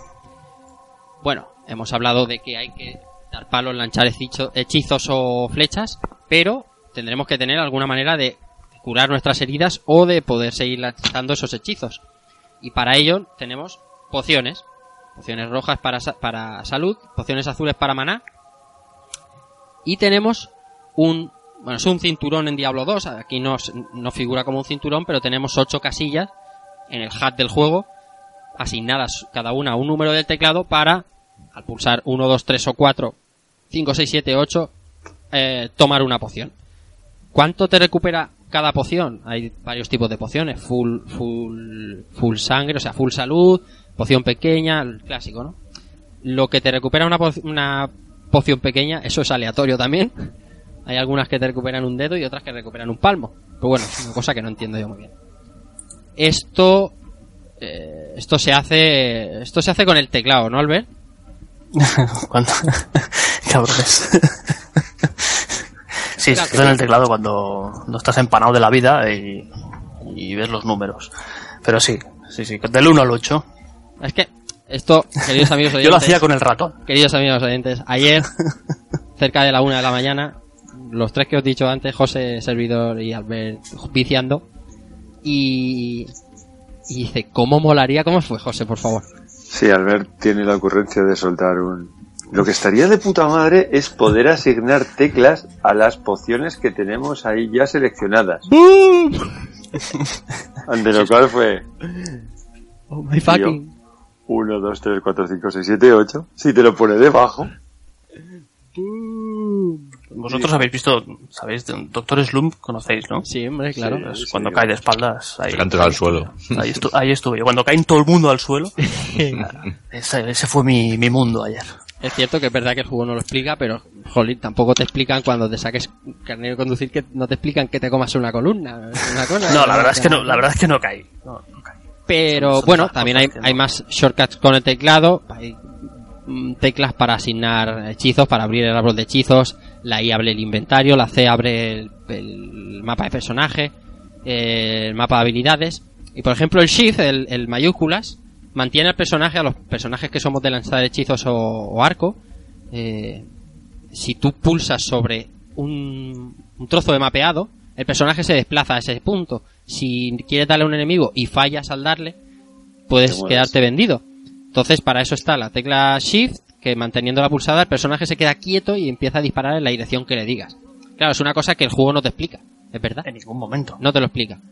Pero como no teníamos el manual, somos piratonos, eh, bueno, nosotros lo sabíamos porque eh, José y yo hemos jugado esto un montón de tiempo, pero Albert, por ejemplo, no lo sabía. Y eso sí que es verdad que no te lo explica en ningún momento. Y, y está mal, está mal que el juego no lo explique. Es una putada porque así, así como el inventario, el, eh, to- o sea, todo lo- con todas las ventanas que puedes llegar a abrir, la de stats, la de hechizos, la del inventario, todo eso sí que tú pasas el ratón por encima y te dice pulsa B para tal. ¿Vale? O sea, tienes una, una breve explicación. Vale, los números soy cateto y no lo, no me fijé.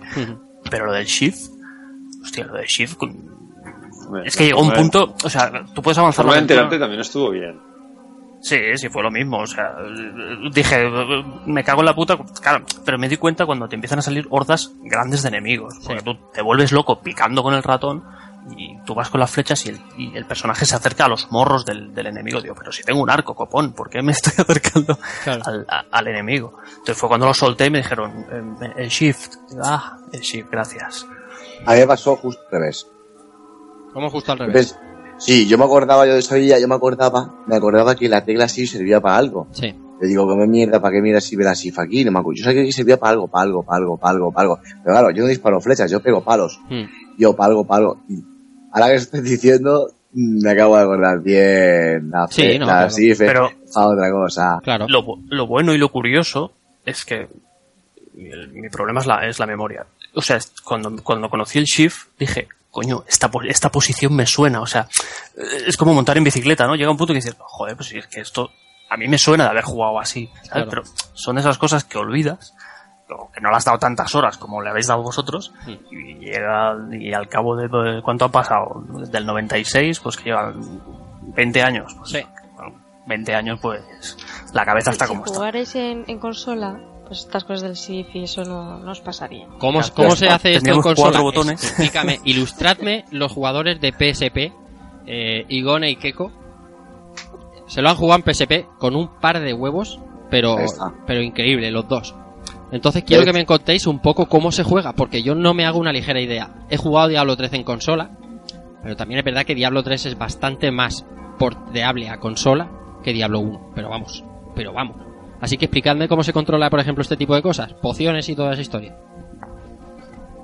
Pues Bien. yo iba mucho al inventario, eh, sobre todo porque tenía que leer para qué era cada cosa, porque no estaba, no estoy familiarizada Sí. al no haber jugado nunca. Y de ahí muchas veces ya lo vamos, seleccionaba y lo usaba directamente. Y luego tenías también mm, pues el triángulo y el círculo. Uno era para las pociones de vida y otro para la- las de magia. Así ¿Y, como lo y las va cogiendo del inventario o tenéis cinturón como los de PC? ¿Cómo, perdona? ¿Los va cogiendo del inventario o tenéis un cinturón, unos, unas que se muestran en el HUD de... Sí, hay, hay un cinturón abajo Sí.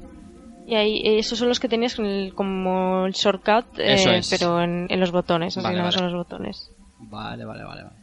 Y Ya. luego los pergaminos y, y el resto de historias, pues... en- Al inventario, ¿no? en el inventario. Ujú. ¿Y el Vaya inventa- locura, tío, vaya locura. ¿El La inventario interfaz cómo es- se abre, Keiko? La interfaz es un poco distinta cuando estás jugando con respecto a PC, porque en PC tenéis como un panel abajo y aquí aparecen como las dos barras, de, digamos la de, la de salud y, y la, y la azul. Sí. La tenemos como a la izquierda, más, más estrechita, para dejar ver un poco más de pantalla. Ajá. Y sí, en eso sí que cambia. ¿Y cómo se abre el inventario? ¿Con un L o algo? ¿Con un R? Con el Eh, select. Con Select. Porque los gatillos incluso sirven para, no sé si, en mi caso, con, con uno de ellos es para la salud y otro hacía también algún hechizo o alguna movida de estas, si no recuerdo mal. Ujú. Y con el stick de que tiene la PSP, pues ibas mirando el mapa o ibas cambiando hacia, hacia otras opciones y bueno, parece que en Play 1 no sé cómo será porque realmente es la versión que hemos jugado, pero, pero me parece que el responsable que lo haya adaptado a PSP mm, creo que mal no lo ha hecho. Ajá. Y, y con respecto a lo que tú decías antes de, de que juegos como Diablo 3 pueden ser mejor portados a consola que este primero. Sí, sin duda, sí. Eh, sí, y bueno, este a mí no me pareció tan raro porque yo venía ya de jugar el... A ver, y otra vez hago disclaimer para que nadie se ofenda, que no se nos escuche porque no, no es una comparación, ¿vale? Yo vengo de jugar los, los Marvel Ultimate Alliance, que vamos a ver si Diablo triunfó en su día, digamos que no sé si se, si se crea el género, pero sí que establece las bases, ¿no? Entonces, este- estos dos juegos de Marvel son prácticamente una copia del sistema de juego. Y claro, a mí me extrañaba que todo el mundo decía que estos juegos se, tenían que jugarse con, con teclado y ratón y, y- y no sé, yo lo jugué bastante bien a- con mando y cuando probé esta versión de PSP no me parece tan raro por eso. No sé, yo ya te digo, para mi gusto está bastante bien adaptado. Luego ya... ¿Y ¿Cómo, ¿Cómo disparas, cómo seleccionas un enemigo? ¿Tienes un cursor en pantalla o cómo va eso? No, la cruceta tú te vas dirigiendo como si fuera un juego de acción. Tú te vas dirigiendo y, Y, cómo con le el cuadrado disparas vas, vas golpeando. Con el cuadrado, claro. O cuadrado o el X, no me acuerdo ahora Y mismo. si pero- tienes que lanzarle un hechizo quieto o algo, eso ni idea. Claro, eres, eres guerrero. Hombre, ahí ya no sé si Igone habrá profundizado más. Yo la verdad es que como soy un poco malo para estos juegos, ha llegado, llegado un momento que empezaba a darle a todos los botones y, y algo iba saliendo, pero yo soy un poco manco para, para estos juegos. Ujú. No sé, se me hace complicado. Y lo de Diablo 3 sí lo digo porque Diablo 3 eh, no tiene... a- so- solo necesitas cuatro botones numéricos, por uno por, por habilidad. Tiene cuatro habilidades cada personaje seleccionado en el HUD. Las pociones están todas agrupadas, el portal está también agrupado, o sea, es más fácil. Pero, joder, Diablo 1 y Diablo 2 Lo que sí que es verdad es que, por lo menos con estos controles, el juego te deja jugar bastante, pero yo tengo la sensación como decía, hostia, parece que voy tirando hacia adelante, pero ha dicho una cosa antes José Manuel, que le doy toda la razón, que hubo un momento, no sé si fue en la tercera o cuarta eh, mazmorra que llegué, que cuando me, me vi, cuando me empezaron a rodear, Hmm. eh, me salieron como unos tíos así que parecen como, como de piedra, así unos tíos así grises. Eh, ahí, ahí es cuando me di cuenta lo que era Diablo. o sea, era una sensación de, de bastante, de quedarte bastante indefenso, bastante brutal. Bueno, como buen juego de PC y de la época, aquí se trata de guardar partida cada vez que estés un poco tranquilo. Es decir, si tiene que ser cada 30 segundos, cada 30 segundos y no pasa nada. ¿Por qué? Porque cada vez que mueras tendrás que cargar partida, no va a haber un continue ni nada de esos. Estamos hablando de PC, estamos hablando de cosas serias, ¿sabes? No- Sí, pero estamos muy acostumbrados al auto, al auto guardado. Sí, Entonces jugar en esta época es fácil de que se te olvide. Sí, pero bueno, como... Es, que últimamente te- hemos hecho juegos de PC, hemos hecho Quake y tal, y el sistema es el mismo. Lo tengo... Además, cuando juegas a Diablo es que como interiorizado. Escape intro es guardar partida. Siempre, escape intro, escape intro. Y está ahí como un... Aquí no hay nadie, escape intro. O sea, y así ya... Que ojo, te puede salir mal porque... Porque puedes ac- acabar en un bucle infinito de muerte, pero bueno. Esos son otras... Nos faltaban cosas, ha dicho Igone, pergaminos, por ejemplo. Tenemos pergaminos en el juego, pues eh, pergaminos que nos otorgan determinado hechizo, o pergaminos que nos permiten hacer un portal, identificar un objeto, sanarnos por completo. Hay pergaminos de, de- de un montón de cosas.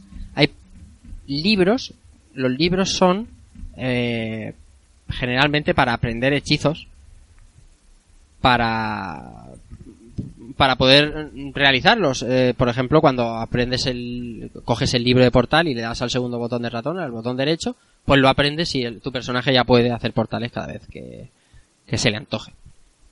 Más cosas de la jugabilidad de Diablo 1.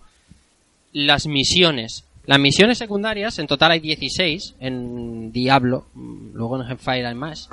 Eh, ¿Cómo se van consiguiendo? Esto es difícil, ¿vale? En el pueblo, en, en Tristán, hay eh, unos 6 personajes, por defecto, 6-7 personajes, y mm, siempre puedes hablar con ellos, lo que hemos dicho antes Albert y yo, que pone chisme, ¿vale? Y te van contando pues una historieta, lo que sea. Cuando vas bajando por las mazmorras, hay dos maneras o tres de que se activen las misiones. Por ejemplo, vamos a poner un ejemplo, al llegar a la mazmorra 6, eh, si vuelves a Tristán y hablas, no sé, por decirte un ejemplo, con, con Pepín, con el sanador, pues este empieza a contarte una historia eh, escrita y hablada de una misión. ¿vale? Pongamos que él ha perdido un libro, que generalmente está en el mismo nivel al que acabas de acceder, ¿vale? Bajas, lo consigues, se lo das a él y te suele dar un objeto épico, un objeto mejor que lo que sueles conseguir. Y así todas, eh, hay algunas que se bloquean, por ejemplo, cogiendo un libro o un tomo que te encuentras en el suelo y te cuenta una historia y tienes que matar a determinado personaje o encontrar algo. Y así son todas, son las 16. Yo creo que son secundarias pero fundamentales para entender la historia de Diablo. Hay algunas que son chorradas increíbles, pero... Pero... Pero vamos, para mí son fundamental. Eh, ¿Qué os a mí, lo, a Sí. mí lo que me... No sé si supongo que supongo que sí, que te puedes saltar misiones, porque tampoco... Te puedes creo saltar que- todas. Por eso, por eso digo que no, no, no hay ningún sitio que, que, que- que te impida avanzar por, por no hacer una misión, ¿no? Mm. Entonces, claro, hay muchas misiones que tú, si quieres la mazmorra, tú vas tirando para abajo, Mm. para abajo, para abajo, para abajo, llegas a Diablo, supongo, lo matas y ya está. Y te has enterado de lo que, de lo que más o menos has podido leer, eh, lo que ha dicho antes José, ¿no? En los libros que te pueden plantar, que tienes que pasar ahí por, por sí o sí, ¿vale? Sí. Pero hay misiones que tú tienes que volver al pueblo y, no sé, vas por la, por la mazmorra 3, ¿vale? Te pones a hablar con, con todos los del pueblo y te dice, ah, pues eh, que, que he perdido el cartel del bar. Tráeme el Sí. cartel del bar. Sí. que me hizo mucha gracia esa, esa misión. Digo, y a mí qué me importa tu cartel de bar, ¿no? Pero bueno, el, el chico lo había perdido y, y le fui a buscar el cartel de bar. Pero eso, si, si tú no en ese momento no hablas con, con, con el tabernero, esa misión te la pasas. Sí, sí. ¿vale? Entiendo que el, el- el objeto que te da también es aleatorio. O No. siempre te dan los, Siempre te los dan mismos mismo. objetos. Las misiones siempre te dan el mismo, la misma mismo recompensa. Sí, sí, sí. La otra es que los personajes están en el pueblo repartidos con una gracia. Sí, ahí, ahí Que- estuvieron desafortunados. Por ejemplo, la hechicera está a tomar por culo. La hechicera está tomada por culo y Weird también tiene tela el caminito para llegar hasta Weird. Sí, porque ese es un Sí. cabrón. Que si no eres explorador, si no eres explorador, te lo puedes olvidar a Weird. Sí, de No- hecho, bueno, no luego verlo hablaré de la juego. expansión. Te puedes saltar la expansión tranquilamente. Bueno, luego lo cuento, luego lo cuento. José, dime. No, que, que iba a decir que contábamos la historia que ha habido un cataclismo demoníaco que ha asediado el pueblo. Se han ido todos, excepto los eh, propietarios de establecimientos. Claro. Esos se han quedado todos. Hay Lo dos que viene siendo un herrero, los un autónomos- y una bruja. Los Estos autónomos ya se sabe. Es que tengo el negocio y, oye, Se me ha perdido el cartel, a ver si me traes uno. tengo, un cliente, ¿sabes? Bueno, los de, el, el- hay un, hay un tío que va a los bares, está borracho, y dos tabernas. Pues oye, pues ahí está, la cosa está bien. Los autónomos. quería, Y- Como cualquier pueblo. Dime, dice. yo quería haceros una, una cuestión, ¿no? Porque voy algo más rayado. ¿Cuál fue la primera misión que hicisteis? ¿Cuál es la primera misión? La, prim- la primera. O tripos. Ahora mismo no me viene el nombre. Yo esa, yo esa es otro, otro- misión, misión, misión, misión. Yo, por ejemplo, la del cartel. Yo creo que La también es la primera pero... Pero es la- Pero creo que es la primera que te salta. No, yo empecé una segunda partida. Y la primera es la del Butcher. La del carnicero. Pues, Pero- a mí me pasó al contrario. La primera hice... Pero la primera partida, la prim- perdón, hice, la primera partida que hice, yo ni me enteré de la misión del carnicero. Vale, Entonces, no sé, no, no entiendo el, el- el orden, no sé si está definido de alguna manera, pero... Mm, el orden es eh, según vas a- avanzando o cogiendo. Si, El- si tú coges guías, la te las- te primera numeran, misión, la primera misión es la del agua. A ver, espérate un momento que lo mire. A ver, una... ¿Qué, deci- qué decías, dice? Que a mí me pasó al revés, porque eh, la primera misión, la primera vez, me salió el, el tío tirado en, en la puerta de la iglesia, ¿no? Y hice la del carnicero y después quise, porque empecé con, con la esta, con la pícara. y no me, no me hacía mucha gracia. Y volví a empezar con el, con el guerrero y el tío este, ¿dónde está? ¿Dónde está? ¿Dónde está? Pues creo que me salió cuando hice la segunda. Apareció sin más en medio del mapa, pum, ahí tirado en medio del... al- Dije yo, hola, Me estáis diciendo que las misiones también son aleatorias. aleatoria. ¿El Claro. orden? Yo- No, el orden que- no. El orden seguro que no. Eh, Pues- que- seguro que no. Por ejemplo, la primera es la del carnicero, ¿vale? Lo estoy mirando aquí. La primera es la del carnicero y es eh, inamovible que sea la primera. Que te la puedas saltar, sí. Pues a mí no me salió el, el, el tío ahí en la puerta. Tirado. Luego está la del agua envenenada, que es la que decía yo, que no me sonaba la primera, pero sí es verdad, la de la de la del Sí, que la fuente. Eso todo es. Luego está la del rey esqueleto, luego está la de la, la del cartel de la taberna, la de la de Garbat, la de la roca mágica, Mm. la de valor que era la del, del libro de sangre, la de la cámara de los huesos, la de eh, ¿cómo es? Hall of, of the Blind, eh, Blind, ah, no me viene. ¿Ciego? Ciego. Sí, sí, sí, sí, sí. Luego está la de Zar el malo, que es así que me acuerdo bien. La, la seta negra, Tío, se te ha quedado, perdón. seta negra, Esa la- te costó, eh, José. el, el, No, no, es que tampoco me... el brujo de la, de la sangre, eh, The Anvil of Fury, que es... eh, Sí, o sea, ahora no me suena exactamente la traducción de Anvil. Es el, el yunque, el Sí, yunque sí. de la furia. eso es, el, el yunque de la... El yunque, sí, la, la forja de la furia. Forja. forja. Forja, la de Laztanan y la de Lazarus, que bueno, que eso ya es final. Y la última misión, porque es misión, eh, eso es así porque te lo cuentan todo lo del pueblo, es la de Diablo, ¿vale? Que, bueno, eh, es que es lo que dice José, hay un libro en el nivel 15, tienes que tocarlo sí o sí para que se abra el portal, esa misión es, eh, es irrechazable. Mm. Y esas son las 16 misiones. Para mí, parte fundamental del juego. Tienen toda la chicha y toda la gracia. Pero bueno, hay gente que se la salta y no pasa nada. El juego sigue siendo igual de divertido. Mm, De, mm, de estos, eh, de estas misiones están, para mí, algunos de los enemigos más chulos de Diablo 1.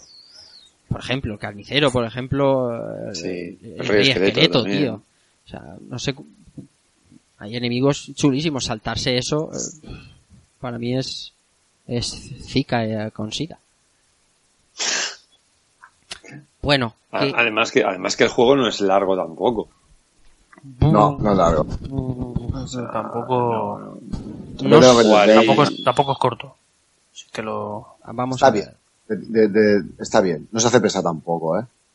No sé. ¿Cuánto puede costar tumbarse? Es que yo soy súper completista y lo sabéis. Yo que sé, le habré echado, vamos a suponer, siete horas. Bien. Siete horas. Me. Porque sí. echamos- siete horas con expansión, ¿eh? Con expansión. Ayer me pasé la expansión entera, desde principio a fin, con las cuatro horas esas. Siete horas, siete horas, ocho horas, ¿vale? Pues la expansión es relativamente fácil y ya iba súper topadísimo de la muerte. Eh, bien, sí, bien. Luego, luego también está el grado de completismo o de... Ahí está, porque O de recadero que tengas. los speedruns son de tres minutos, ¿sabes? Entonces, bueno, Porque aquí lo que, lo que normalmente, al menos yo hago, es planta y hasta que no está todo el mapa dibujado, pues no, no ahí está. el piso. El mapa se, se, se No, visualiza con, con el- la tecla no. tabulador, que no lo hemos dicho, y está sobreimpreso por donde vamos andando a nivel de, de vectores, de líneas trazadas básicas.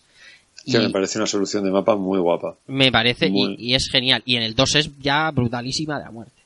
Y además la acción en los menús tampoco se corta. O sea, No, tú vas abriendo menús, pero la acción sigue estando. O sea, Sí. si tú estás en medio de un combate, tú vas abriendo el menú y el combate lo sigues teniendo. El Dark Souls isométrico. Si es que todo Y- es el, el camino del señor. Sí, pero por lo menos aquí le das al escape y pausas. Eso, Eso sí, para, gra- para grabarse. Eso es. Más por culo. Y bueno, bueno, bueno, bueno, ¿qué más? Eh, mm, ay, ay, tenía algo en la punta de la lengua que quería contar y no, y se me ha, y se me ha ido la cabeza. Bueno, el asunto de Battle.net. Battle.net, como sabéis, es la red de juego por internet de Blizzard, que le ha supuesto tantos réditos y tanta moneda. Eh, hacía sus pinitos. Yo no jugué Diablo 1 por internet, Diablo 2 sí muchísimo por Battle.net, pero ya teníamos la posibilidad de jugar de jugar con otras personas eh, cooperativo y competitivo. En el HUD aparecían dos espadas o, dibujadas paralelamente para ser cooperativo y los dos reventando cabezas de demonios o competitivo en el que había fuego amigo y, y, y podía cambiar en cualquier momento. Es decir, si los dos jugadores le cruzaban las espadas, empezaban a repartirse el bacalao. Y estaba eso muy bien, muy bien. Lo que sí que jugué era por cable de impresora, eso sí. Cable impresora con mi primo al lado y, y viciaco. Pero bueno, aprovechamos ya Diablo, Heretic, Exen y toda la historia. Y bueno, llegábamos al final del título, obviamente, enfrentamiento contra contra el Rey Demonio, contra Diablo. Depende de lo chetado que fueras, eh, difícil o no. Eh, el enemigo duro, eh, como no, como no puede ser de otra manera, tenía que ser duro. Pero, pero se puede hacer, se puede hacer. Yo con hechizo, con hechicero iba ahí full, full magia. Y bueno, Diablo es inmune a muchos hechizos, por ejemplo, pero con paciencia, pues te lo haces. Por ejemplo, hay un hechizo que tienen los hechiceros que es el golem y puedes crear un personaje, un, un NPC que luche en tu lugar a hostia limpia y eso es gloria bendita. Y no sé qué más me dejo de, de Diablo como juego antes de hablar de, de Hellfire, de, de la expansión, algo que se os ocurra. Pues, por ejemplo, lo que hablábamos tú y yo el otro día cenando, el tema de disparar flechas, que encontramos que si la flecha salía en un determinado ángulo, Sí, le, da- le dabas sí. y si no, no le dabas. Sí, es cierto, el juego es vista isométrica y según el ángulo eh, por, por el que venga el enemigo, ¿vale? Si viene en línea recta, ya sea en cualquiera de las diagonales, vamos a acertar la flecha o el hechizo siempre. Si no viene en línea recta, si el tiro tiene que, si dividimos eh, los tiros en, en ocho direcciones, si viene entre una de, de esas ocho direcciones, generalmente fallamos hasta que se va acercando. Pero bueno, esto a los guerreros, por ejemplo, como, como Keiko, Igone o José, les da bastante igual, porque ellos tienen que ir ahí a curtirse el lomo cara a cara. Además se hacía, al menos en la PSP, como una especie de como de auto apuntado, porque cuando se acercaba un bicho, a mí por lo menos el, el muñeco yo le daba ahí a la X sin conocimiento y cuando se acercaba el bicho cambiaba la trayectoria si me venía de un lado y le daba igual. Ajá. Eso con el ratón no pasa, ¿eh? No pasa, no pasa. No, no, no, no, no. O sea, de hecho, si tú, por ejemplo, le das... Yo suelo pulsar también el shift aunque esté con el warrior. Sí, hace bien. Eh, si tú le das hacia el sitio donde no está el enemigo, él no corrige el golpe, el golpe al aire y fin. O sea, eso es mejor jugar en consola. Va a ser que no, no. pero es que el juego, es que el juego no es así. Va a ser que no. Bueno, eh, nuestro inventario es muy limitado. Nos caben en nuestro inventario a lo mejor cuatro armas. Si llevas una armadura, tres. Si llevas armaduras, tres armaduras, unas cuantas pociones, lo cual, como ha dicho Albert, nos va a hacer muchos viajes al pueblo a vender cosas o a tirarlas al suelo y dejarlas en el, en el suelo de, de Tristán, pues por, si- por lo que pueda pasar, ¿no? Tú lo identificas, lo dejas en el suelo y te vas a seguir recolectando, porque, bueno, las cosas que tiene Diablo, sobre todo más a partir de Diablo 3, pero bueno, Diablo 2 y Diablo 1 también lo tienen, es el, el, el adquirir el arma, cuanto más potente, más stats suba, mejor. Por ejemplo, si eres mago y un amuleto te sube más 18 a la magia, eres el rey. O, o un, o una Morning Star, siendo mago, o una espada, te sube 10 a todos los stats, pues tú te la pones y a correr. Hay dos tipos de armas, bueno, tres, mejor dicho, en Diablo 1, las que están en blanco, que son armas rasas, armas normales. Las azules, las que hay que identificar mediante pergamino o hablando con Decarcaín. Y las de misión, que son de color anaranjado. Perdonad mi daltonismo si no son naranja. Amarillo. Vale. Ya, ya sabéis que yo para eso soy tremendamente malo. No, no distingo ese tipo de colores. Pero, bueno, son eh, especiales. ¿Vale? Tienen atributos especiales. Las armas y las armaduras se, se rompen a no ser que uno de sus atributos sea que es indestructible. Y las tienes que ir reparando. Generalmente, conforme vas bajando niveles, las armas suelen ser mejores y no te hace falta repararlas porque vas cambiando antes. Pero bueno, puede pasar. Y las reparas, hablas con el herrero, te cobra tu dinerito y, y reparas. Suelen, normalmente cuando sueles, suelen, sueles encontrar las, las armas, el daño es- están bastante dañadas.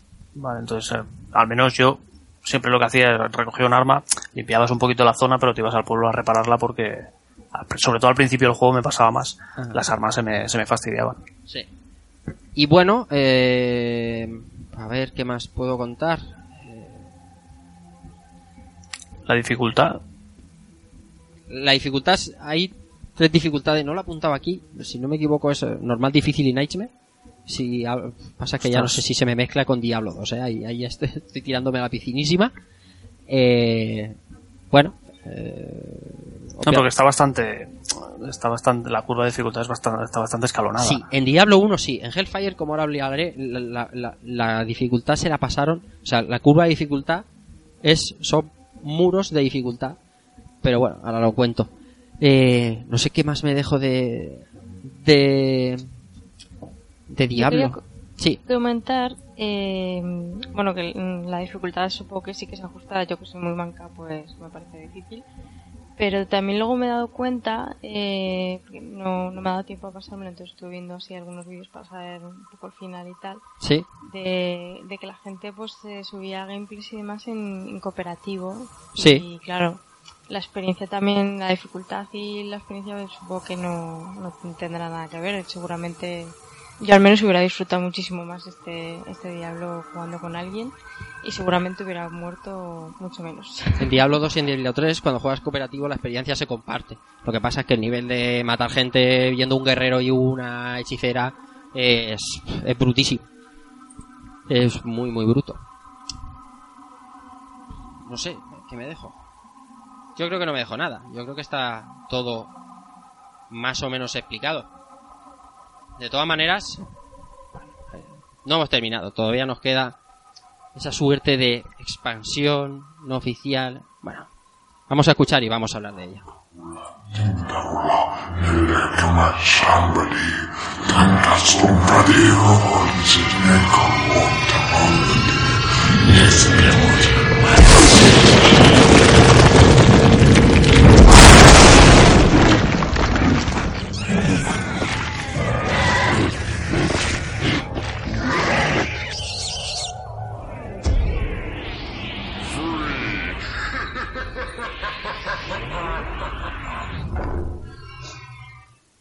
Vamos a hablar de Hellfire. Eh, vamos a empezar por el principio. Se nos muestra una intro en la que vemos a un brujo realizando, re- realizando un ritual y liberando una nueva horda de demonios con un gran demonio, un gran demonio que se llama Nakrul. Eh, vamos a empezar por haciendo justicia. La intro de Diablo molaba, ¿no? Hemos quedado que está Blizzard hace unas intro bien. Buenas. Vale. Esta intro es una mierda. Pero es una mierda de dimensiones de dimensiones mm, gigantescas. O sea, mm, mierdas a lo bestia esto. eh. Vamos a ver. Vamos a empezar por contar que no es una expansión al uso. Por partes. Blizzard cedió los derechos de Diablo temporalmente a Sierra. Sierra, la de la de los la de las aventuras Los gráficas chungas. Sí, los Larrys y la de las aventuras gráficas chungas. Lo hizo Blizzard Entertainment sin la aprobación de Blizzard North, que son los desarrolladores, pero el que paga manda. Entonces, eh, justo un año después de, Diablo, y siendo un éxito, le cedió la licencia a Blizzard, a, Sierra, para ampliarlo. Bien, ve, ¿por qué no? Sierra dio el juego a Synergistic Software, ¿vale? Que es una de sus filiales, una de las desarrolladoras filiales, que, que hace auténticas truñadas, ahora veremos. Lo iban a ampliar. Hellfire trae, es que me cago en la leche, tío, es que estoy muy cabreado.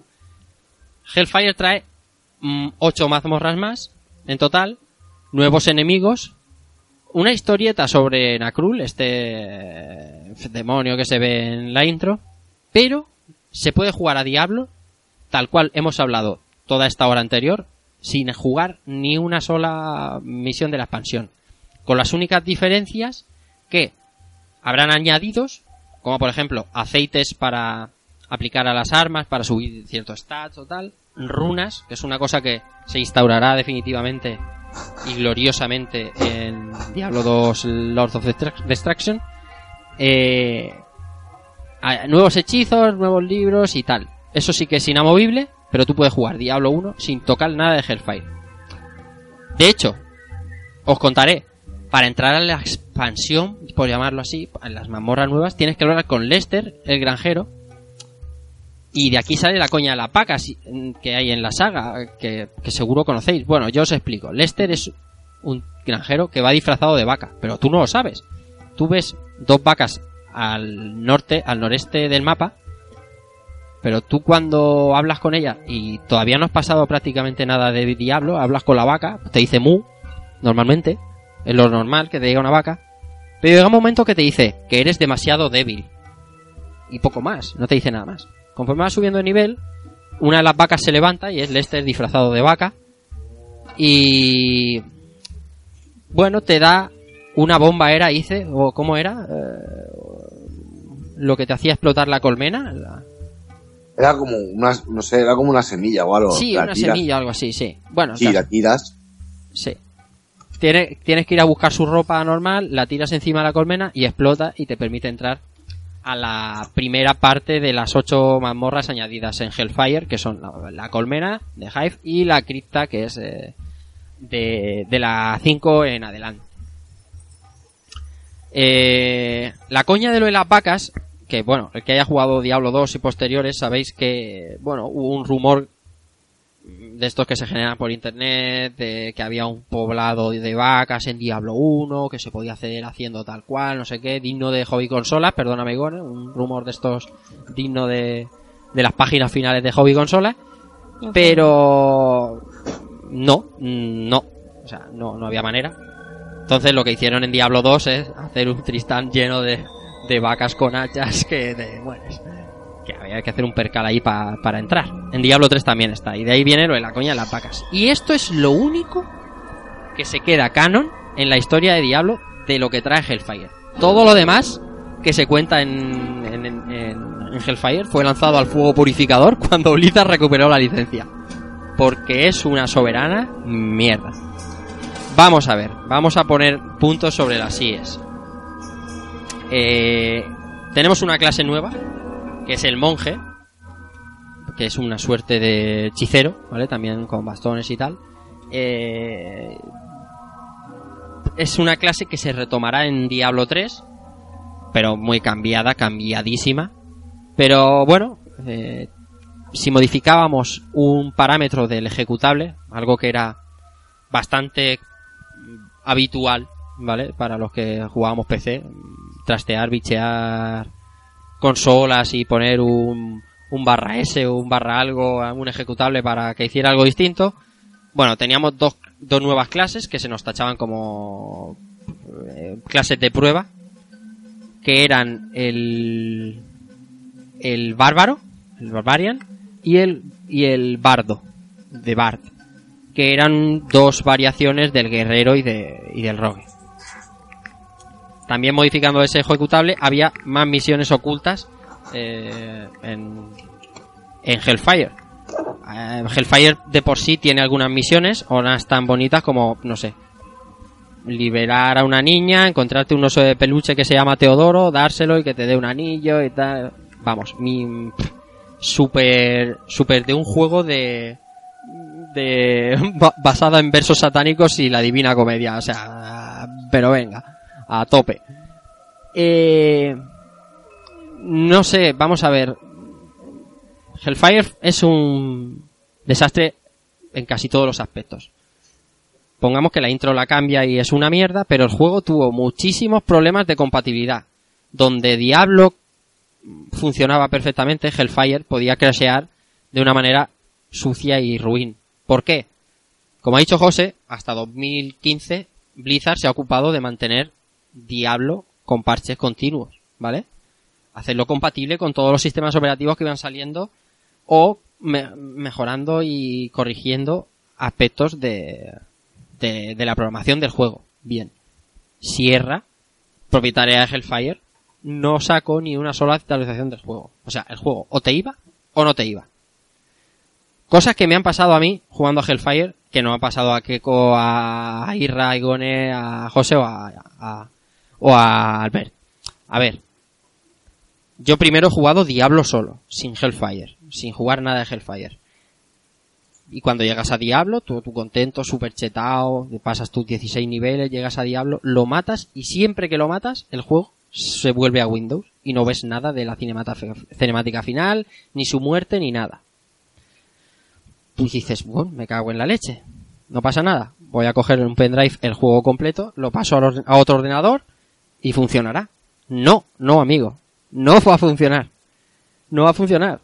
Tienes que ponerlo en modo compatibilidad con Windows 95 y cuando se inicia, después de la intro, rezar para que no se salga Windows. Que eso pasa en un 80% de las veces con, con facilidad. Después de la intro le das a, a continuar y se y sigue. Los personajes que se crean en Hellfire no son válidos para jugar en Diablo normal. O sea, se crea una extensión para personajes de Hellfire y otra extensión para personajes de Diablo. Cambiando la extensión, pongamos que la extensión de Diablo es DM, si la llamas HDM, Hellfire, eh, eh, el, personaje de Diablo te vale si, si instalara Hellfire. Bien. Al contrario, no. ¿Esto qué imposibilita? Pues un montón de cosas. Primero, Hellfire no tiene ningún tipo de conexión con Battle.net. Porque Battle.net pertenece a Blizzard y el juego es de Sierra, es cedido, entonces no tiene multijugador. Miento, sí tiene multijugador. Local, por TCP. TCP/IP o similares. Mm, y ya está. Mm, no se puede hacer nada más. Eh, yo no sé Blizzard en qué leche estaba pensando cuando cedió una licencia, jo- jolín, que le iba relativamente bien como era Diablo a Sierra. Pero vamos, se equivocaron de todas, todas. Y mi recomendación absoluta y claramente es, si tuvierais que recuperar Diablo por nostalgia, un juego veranito que está muy bien, si tienes tu portátil, te lo llevas a la playa o a la sierra, Diablo está muy bien, no toquéis Hellfire ni con la picha de otro. Es, o sea, os vais a arrepentir, como hice yo, lo que pasa es que cuando ya me arrepentí iba por la mamorra 8 y no era plan de volver a empezar, no tenía tanto tiempo para preparar el programa, que en teoría tenía que haber sido la semana pasada, entonces cuando tienes un logo, como diría ahí un cani, todo guapo, todo guapo su hermano, como el de Diablo, ¿por qué leche cambias el logo y la tipografía de Diablo a esa suerte de llama ardiendo ahí que pone Hellfire que no nos representa nada? Es que no lo entiendo, no entiendo. Se hicieron una serie de cosas que alucino, te lo digo en serio, alucino 20 años después cuando crees que ya lo has visto todo de Hellfire, todo lo malo, dices, bueno, pues mato a Nakrul, que es el último jefe, ¿vale? Por, ah, por cierto, antes, lo que hablaba de las piedras de dificultad. La dificultad de las mazmorras de Hellfire, digamos que son como la de 8 en adelante de Diablo, de la 8 a la 16 de Diablo. Pero entre la, la diferencia entre la 2 y la 3 de Hellfire, de la, de la colmena, es, o sea, la diferencia de dificultad es, no sé, es, no puedo hacer una comparativa para que lo entendáis. Es brutal, es increíble. Te puedes pasar un nivel con la gorra y bajar al siguiente y pasarla de Caín. Vale que se generan los enemigos aleatoriamente, pero hay un límite. Y, y, y- y son súper tochos y, hay resistentes. Yo era mago con especialidad fuego y en el último nivel de Hellfire la mitad eran resistentes al fuego y la otra mitad resistentes al rayo. Tienes que estar cambiando hechizos y creando cuellos de botella que son forzar que los enemigos pasen por una puerta para que los hechizos les, horrible, o sea, la curva de dificultad nula y, fatalmente integrada. Bueno, te enfrentas a Nakrul, último jefe, me voy a pasar todo. Lo matas y dices, y ahora es cuando viene la cinemática de rigor que pasa cuando matas a Diablo o, o, en su defecto el texto, ¿no? Que te diga, wow, me han matado, ¿no? Yo qué sé. Bueno, pues no pasa nada. Lo matas y es como si mataras a un golem, a un gremlin Suelta dos armas o tres azules, no especialmente buenas, y ya está. Y es que no se entiende. Cuando tú matas a Diablo, Diablo es que es un señor. Cuando tú matas a Diablo te salta un- una cinemática que te deja los huevos rotos. Te deja los huevos rotos porque le sacan la piedra del alma a Diablo, aparece la persona eh, que había poseído Diablo y te clavas la piedra del alma con un par de cojones. Te clavas la piedra del alma porque la quieres custodiar. Y te dice de Carcaín, hazte lo suficientemente fuerte para poder custodiar la piedra del alma y dominar a la bestia. Y dices, ole, ole, ole. Que eso es la intro de Diablo 2, o como José bien sabe. Eso es, dices, jolín, tío, para un juego, un juego así, un final de, de la leche. Hacen una expansión, joder, la- no, ha- no hace falta que diga el final de Lord of Destruction de, de, de, de Baal de Diablo 2, es espectacular.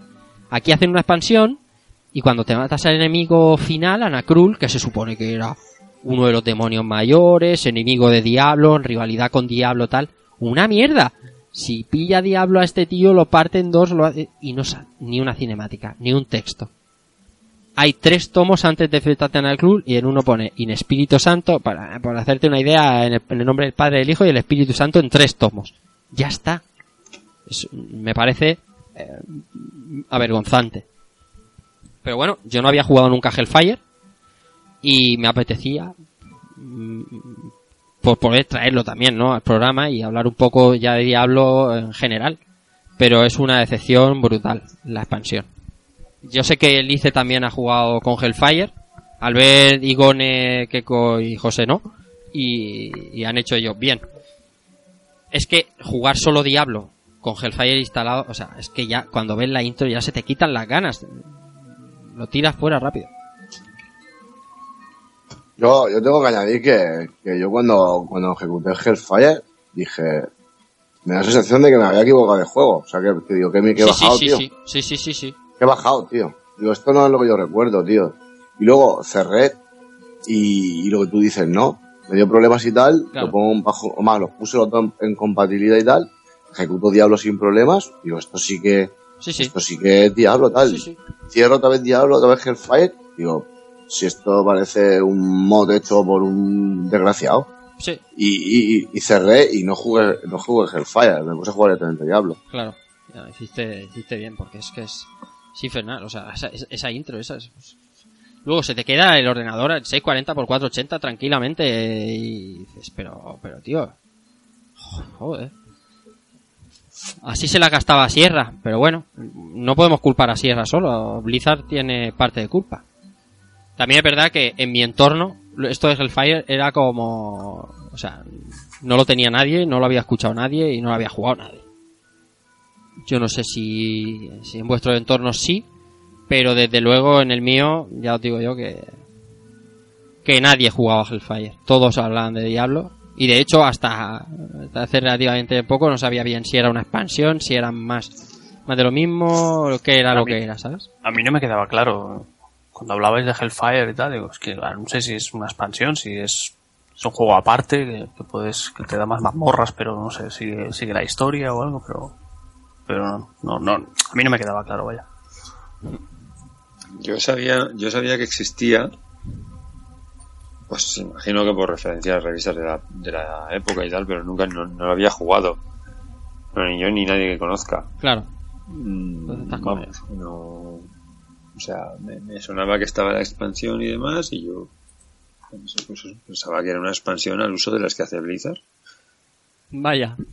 Y Vaya chasco. yo tengo que reconocer que cuando lo puse, esto tiene, tenía pinta al típico, o sea, un mod hijo de su época, ¿no? En esta época era bastante común encontrarnos eh, para ciertos títulos versiones modificadas y con- cambiando algunos aspectos del juego y demás. Y la verdad es que yo lo vi y dije esto, pero calidad, calidad completamente lamentable. Lamentable. Pero a todos los niveles, lamentabilísimo todo. O sea, lo del tema de la intro era, o sea, violar la memoria de diablo. Sencillamente, es como decir, pero hijos míos, o sea, o sea, o sea, ni, ni un- ni un mínimo control de calidad, ni un mínimo control artístico para seguir un poco el... No. Nos han vendido esto, lo vamos a hacer y, en fin, y, eh, no sé ni lo que venderían y la trascendencia que tendría, es difícil de decir también. La repercusión a nivel a nivel de ventas o a nivel mundial que pudo tener esto, pero No, pero de, No está- de hecho recuperó la, la licencia pronto, así que... no volvió a confiar en Sierra, o sea. No, pero esto es que es. mm, No sé, esto tuvo un éxito. En ese momento Blizzard no era. No era lo que es ahora. No, claro. Y al final era. Pues bueno. eh, hay que sacar dineros y esto nos da lo que también es. Creo que coincide también con un periodo extraño dentro de, Sierra, un periodo de expansión, que quisieron hacer cosas nuevas y lanzar alguna otra cosa más, recuerdo. Incluso que llegaron a sacar algún FPS, alguna historia así de, de- de- no me acuerdo muy bien la verdad de qué, de qué iba el rollo, pero vamos, catastrófico. Sí. Pero bueno, eh, decir que la expansión te la puedes perder perfectísimamente porque a quién se le ocurre ir a hablar con una vaca que está a tomar por saco de Tristán, no está a la vista, por así decirlo. O sea, tienes que subir al noreste a posta, como- es como Weird, está apartado, tienes que ir a buscarlo, ¿sabes? Y no sé, mm, mal, mal, mal, porque Jolín, es que te puedes saltar toda una expansión porque no, no sabes con quién hablar. Es como el DLC de Bloodborne. O sea, sí, lo compras, pero ¿cómo se entra, sabes? ¿Cómo coño se entra ahí? ¿Cómo se entra? Sí, sí, eso también tiene mucha tela. Eh, o sea, bueno. No sé qué, qué me dejo a modo de... Para ir cerrando, algo que se os ocurra que no se haya comentado de, de Diablo. Yo creo que hemos repasado ya. Yo creo que está todo dicho, ¿no? Mm. Diría yo que sí. Pues eh, nos han hecho un par de comentarios. Es cierto que sé que el juego gusta bastante por, por los niveles de me gusta y toda la historia. Pero es un juego que han comentado, bueno, vamos, muy muy poco. También es verdad que es, que es muy posible que haya mucha gente que hace 20 años que no ha jugado Diablo 1. O sea, es un juego que te tiene que gustar mucho para poder rejugarlo. Pero bueno, por favor, Albert, si haces... Pues- Sí, voy para allá. Eh, pues un- uno de los comentarios de Miguel Ángel Duque Rodríguez, que nos dice, recuerdo al carnicero decir, fresh meat, a grito pelado e inmediatamente correr como una prostituta albanesa detrás tuyo. Diablo. Poco puedo yo decir de este título. Hace eones que no juego, pero es un juego muy grande. Le eché muchas horas en su día, me encantaba la historia, las armas, los personajes, pero sobre todo esa mítica guitarra que te acompaña por aquellos parajes mientras corrías como un poseso detrás de algún caído que gritaba Rakanishu. ¡Qué grande! Rakanishu. Bueno, un saludo y ya tengo ganas de oíros. Y luego pues, el segundo comentario que tenemos es de Iván López, que dice Diablo, Diablo fue el, un- el inicio de lo que es para mí una obra maestra del juego online para su época. Diablo 2. Sin duda, sin duda. O sea, que lo subliman todo. Lo vamos, ahí nos pararemos también porque eh, mi recuerdo de Diablo 2 es muchísimo más fresco que el de Diablo 1. Y eso que también hace muchísimo tiempo que no lo juego, pero es que el juego es tan grande y tan mitiquísimo que... Y sí que voy a llorar. Voy a llorar... Madre mía. Y por ser el primero, a modo de conclusiones, creo que es un juego que hoy en día se puede jugar bien. Sigue siendo entretenido, divertido. Eh, no es un juego de estos que ha pasado 20 años y duele a la vista jugarlo. Las mecánicas, obviamente, no son las de las de Diablo 3, pero tampoco tiene la profundidad de Diablo 3, de, de, de- árboles de habilidades y tal. Es un juego bastante llevadero y, como he dicho, 7, 8 horas si eres completista, quizá 10, 4 a lo sumo si no, si no tienes ese afán de completismo y, y te pasa como le ha pasado aquí a los compañeros, que te, te- te- te sale la escalera del nivel inferior justo delante y, y haces palmas. Sí, se- se- son las 12 y cuarto de la noche, me encuentro en la escalera y digo, va, avanza un poquito en el Venga, siguiente este- piso. este Hasta nivel que ya fundes y- el piso y se te hace la- las 2 de la mañana. Este nivel ya y me voy a dormir. Y eso pasó, eso nos pasó, eso nos pasó ayer. En un rato eh, jugando tres cada uno su partida pero pero por eso tengo claro que es divertido, porque fue, un rato muy divertido y, yo me lo he pasado muy bien jugando estas semanas. La historia de Blizzard, por supuesto, pues, digna de ser recordada aquí, en, tocaba ya en un, en un rejugando.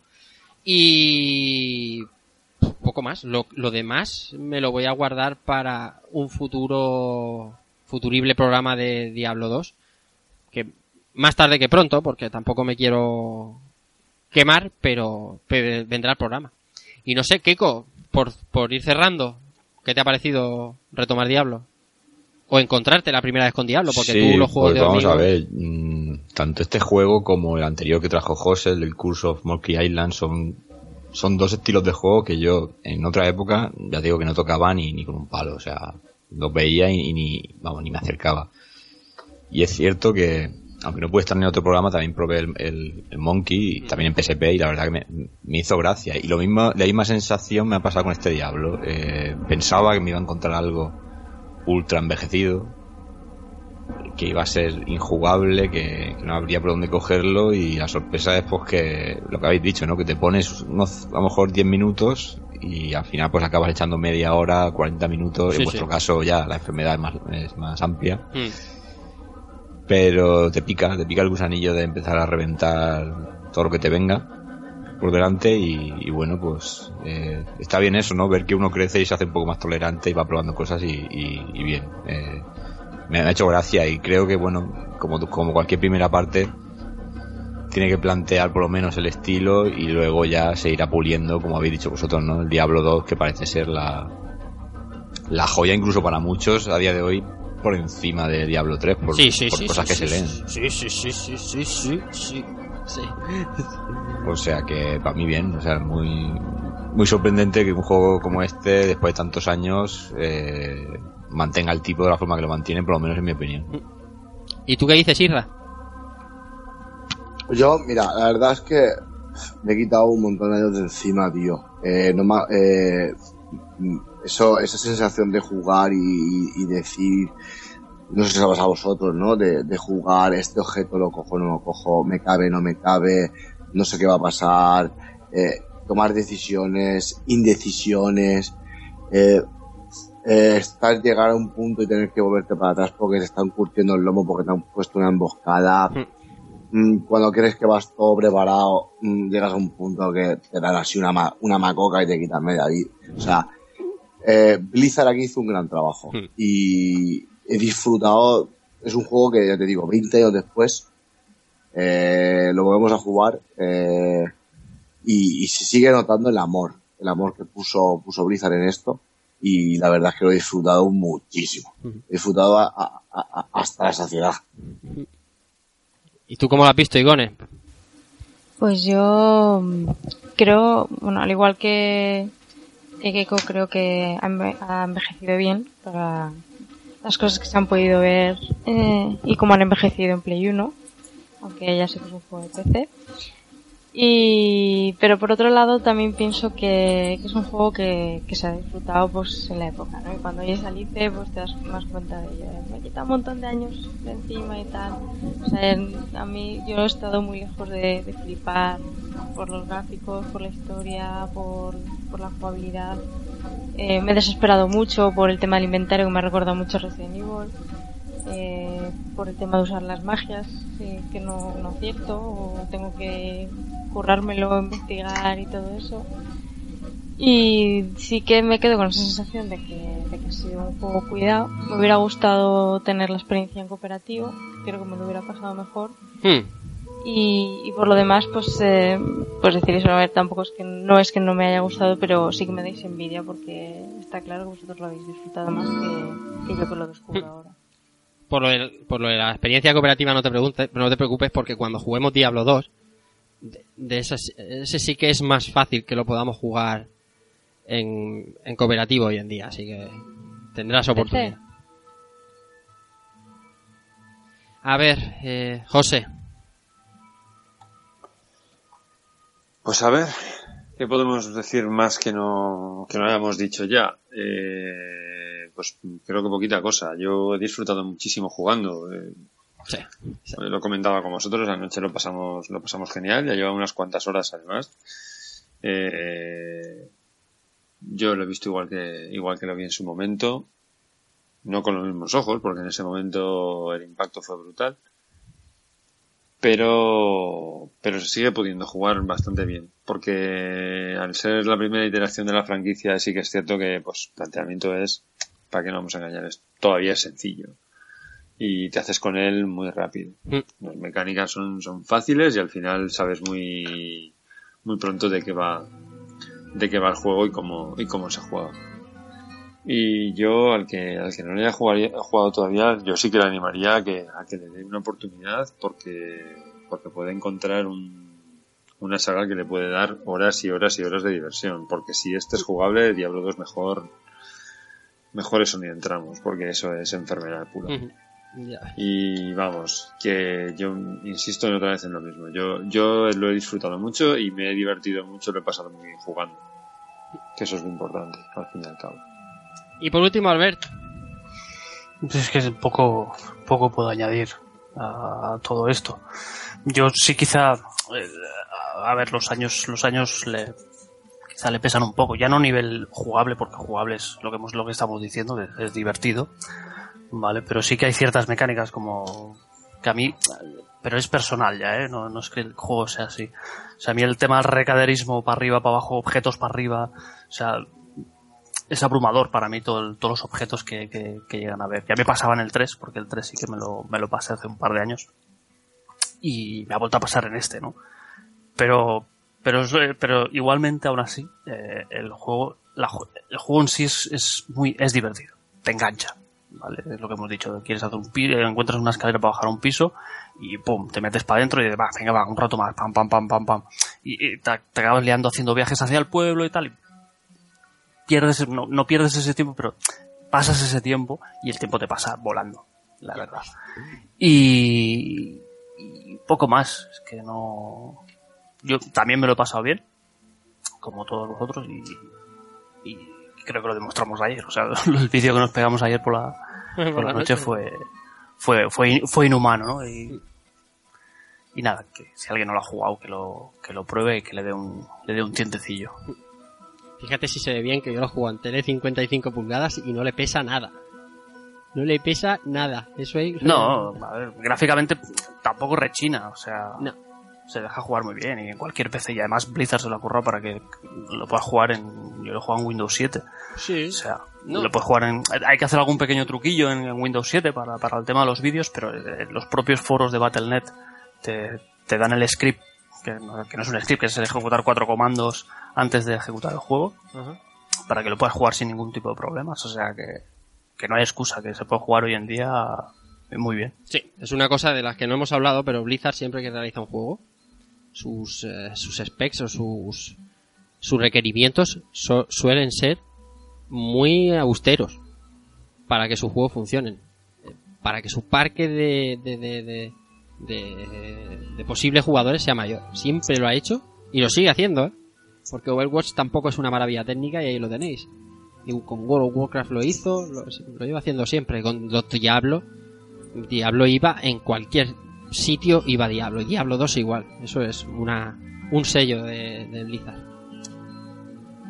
Bueno, pues nada, hasta aquí Diablo y vamos a pasar a despedirnos y a ver lo que vendrá en próximos rejugandos.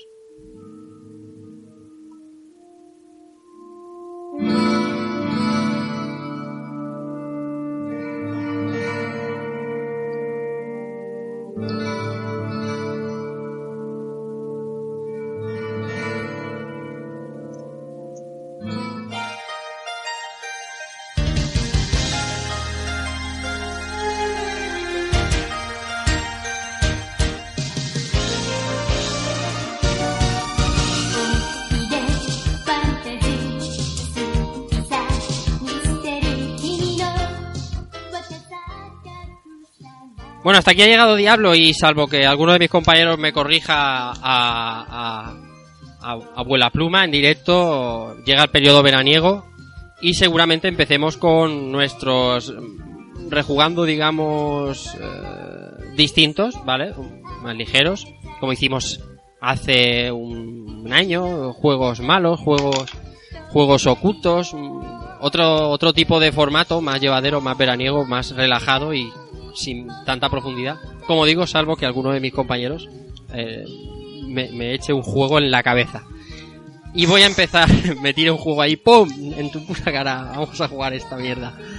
Vamos a empezar a despedir. Eh, Israel Salinasice, nos vemos, nos vemos de aquí a 15 días. Sí, aquí estaremos dando caña a lo que traigamos. A ver qué pasa. Se dice por ahí que puede ser que sea juegos chungos de la hostia y vamos con el... José Manuel, ¿tú qué dices? Pues digo que me lo he pasado muy bien y que tenía ganas ya de programitas un poco más ligeros, la verdad. ¿Habrá que hablar de juegos difíciles de verdad?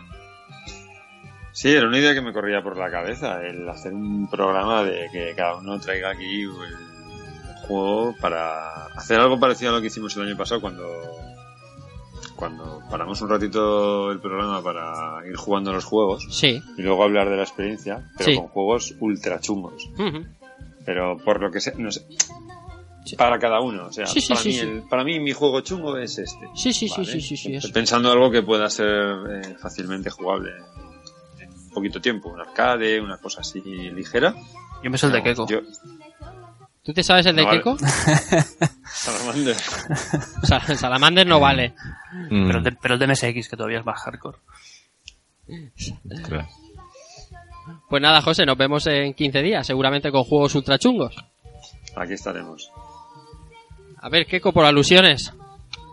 Nos vemos, nos vemos en breve. Habrá que prepararse un juego difícil de la hostia. Pues bueno, teniendo en cuenta que pensaba que íbamos a seguir en el formato habitual, puedo respirar, así que bueno, aunque sean juegos chungos, puedo, puedo traer alguna cosita eh, que me va a traer recuerdos y que no precisamente buenos, pero a la vez también nostalgia, así que bueno, va a ser un formato curioso de comentar también. Igone, eh, a ver si podemos tenerte ya con la chapa y pintura pasada, con la ITV pasada. Eh, Pues sí. Desearte, desearte lo mejor y la más pronta recuperación en la intervención que tendrás en breve, pero que va a salir todo bien y vamos, te van a dejar mejor que estabas. Nos vemos Eh. si puede ser en 15 días. Sanísima. Pues a ver, no lo puedo garantizar, pero en caso de que pueda estar dentro de 15 días, lo voy a tener fácil porque para mí todos los juegos son chungos. Así que Eso es verdad. Eso es fácil verdad. Eso es verdad, porque a ti te ponen el Three Wonders y te parece chungo. Eh, No, eso me parece aburrido. Sí, sí, sí, sí. Nos vemos, nos vemos. Cuídate. Y por último, Alberto Andreu, Dante77. Eh, nada, en 15 días nos vemos, duerme mucho. Y, Sí. y el, tema, el tema del sueño lo llevo, lo llevo fatal y no sé cómo lo llevaré en un futuro. prepárate. Pero, pero sí, la idea, la idea es dormir y, y viciar. Sí, viciar porque- con juegos de estos difíciles que me vais a traer y yo tendré que buscar alguno, la verdad es que... La verdad es que soy muy bueno. pero- La verdad es que ha sonado a que soy muy bueno y los juegos no, No, me no, no, parecen no, nada al contrario, difíciles. Al contrario, soy, soy un paquete. o sea, me pones cualquier juego de lucha y, y ya, ya tengo juegos difíciles, ¿no? Pero, pero bueno, alguno, alguno encontraremos. Nada comparable con lo que se te viene. Lo difícil. sí. Ya, ya, ya, ya, ya, avanzaremos. ya vamos ya viendo, avanzaremos. ya vamos viendo. Muy bien, y por último se queda como siempre un servidor, que espero que os haya gustado esta nueva incursión al mundo del PC, cosa no muy habitual, muy prolífica aquí en Rejugando, pero de tanto en cuando va bien, además son juegos que muchos de nosotros tenemos en nuestra nostalgia porque ocuparon buena parte de nuestras horas. Además, el Diablo y el Blizzard y poco más hay que decir. Nos vemos dentro de 15 días. Recibid un saludo de Rafa Valencia y chao.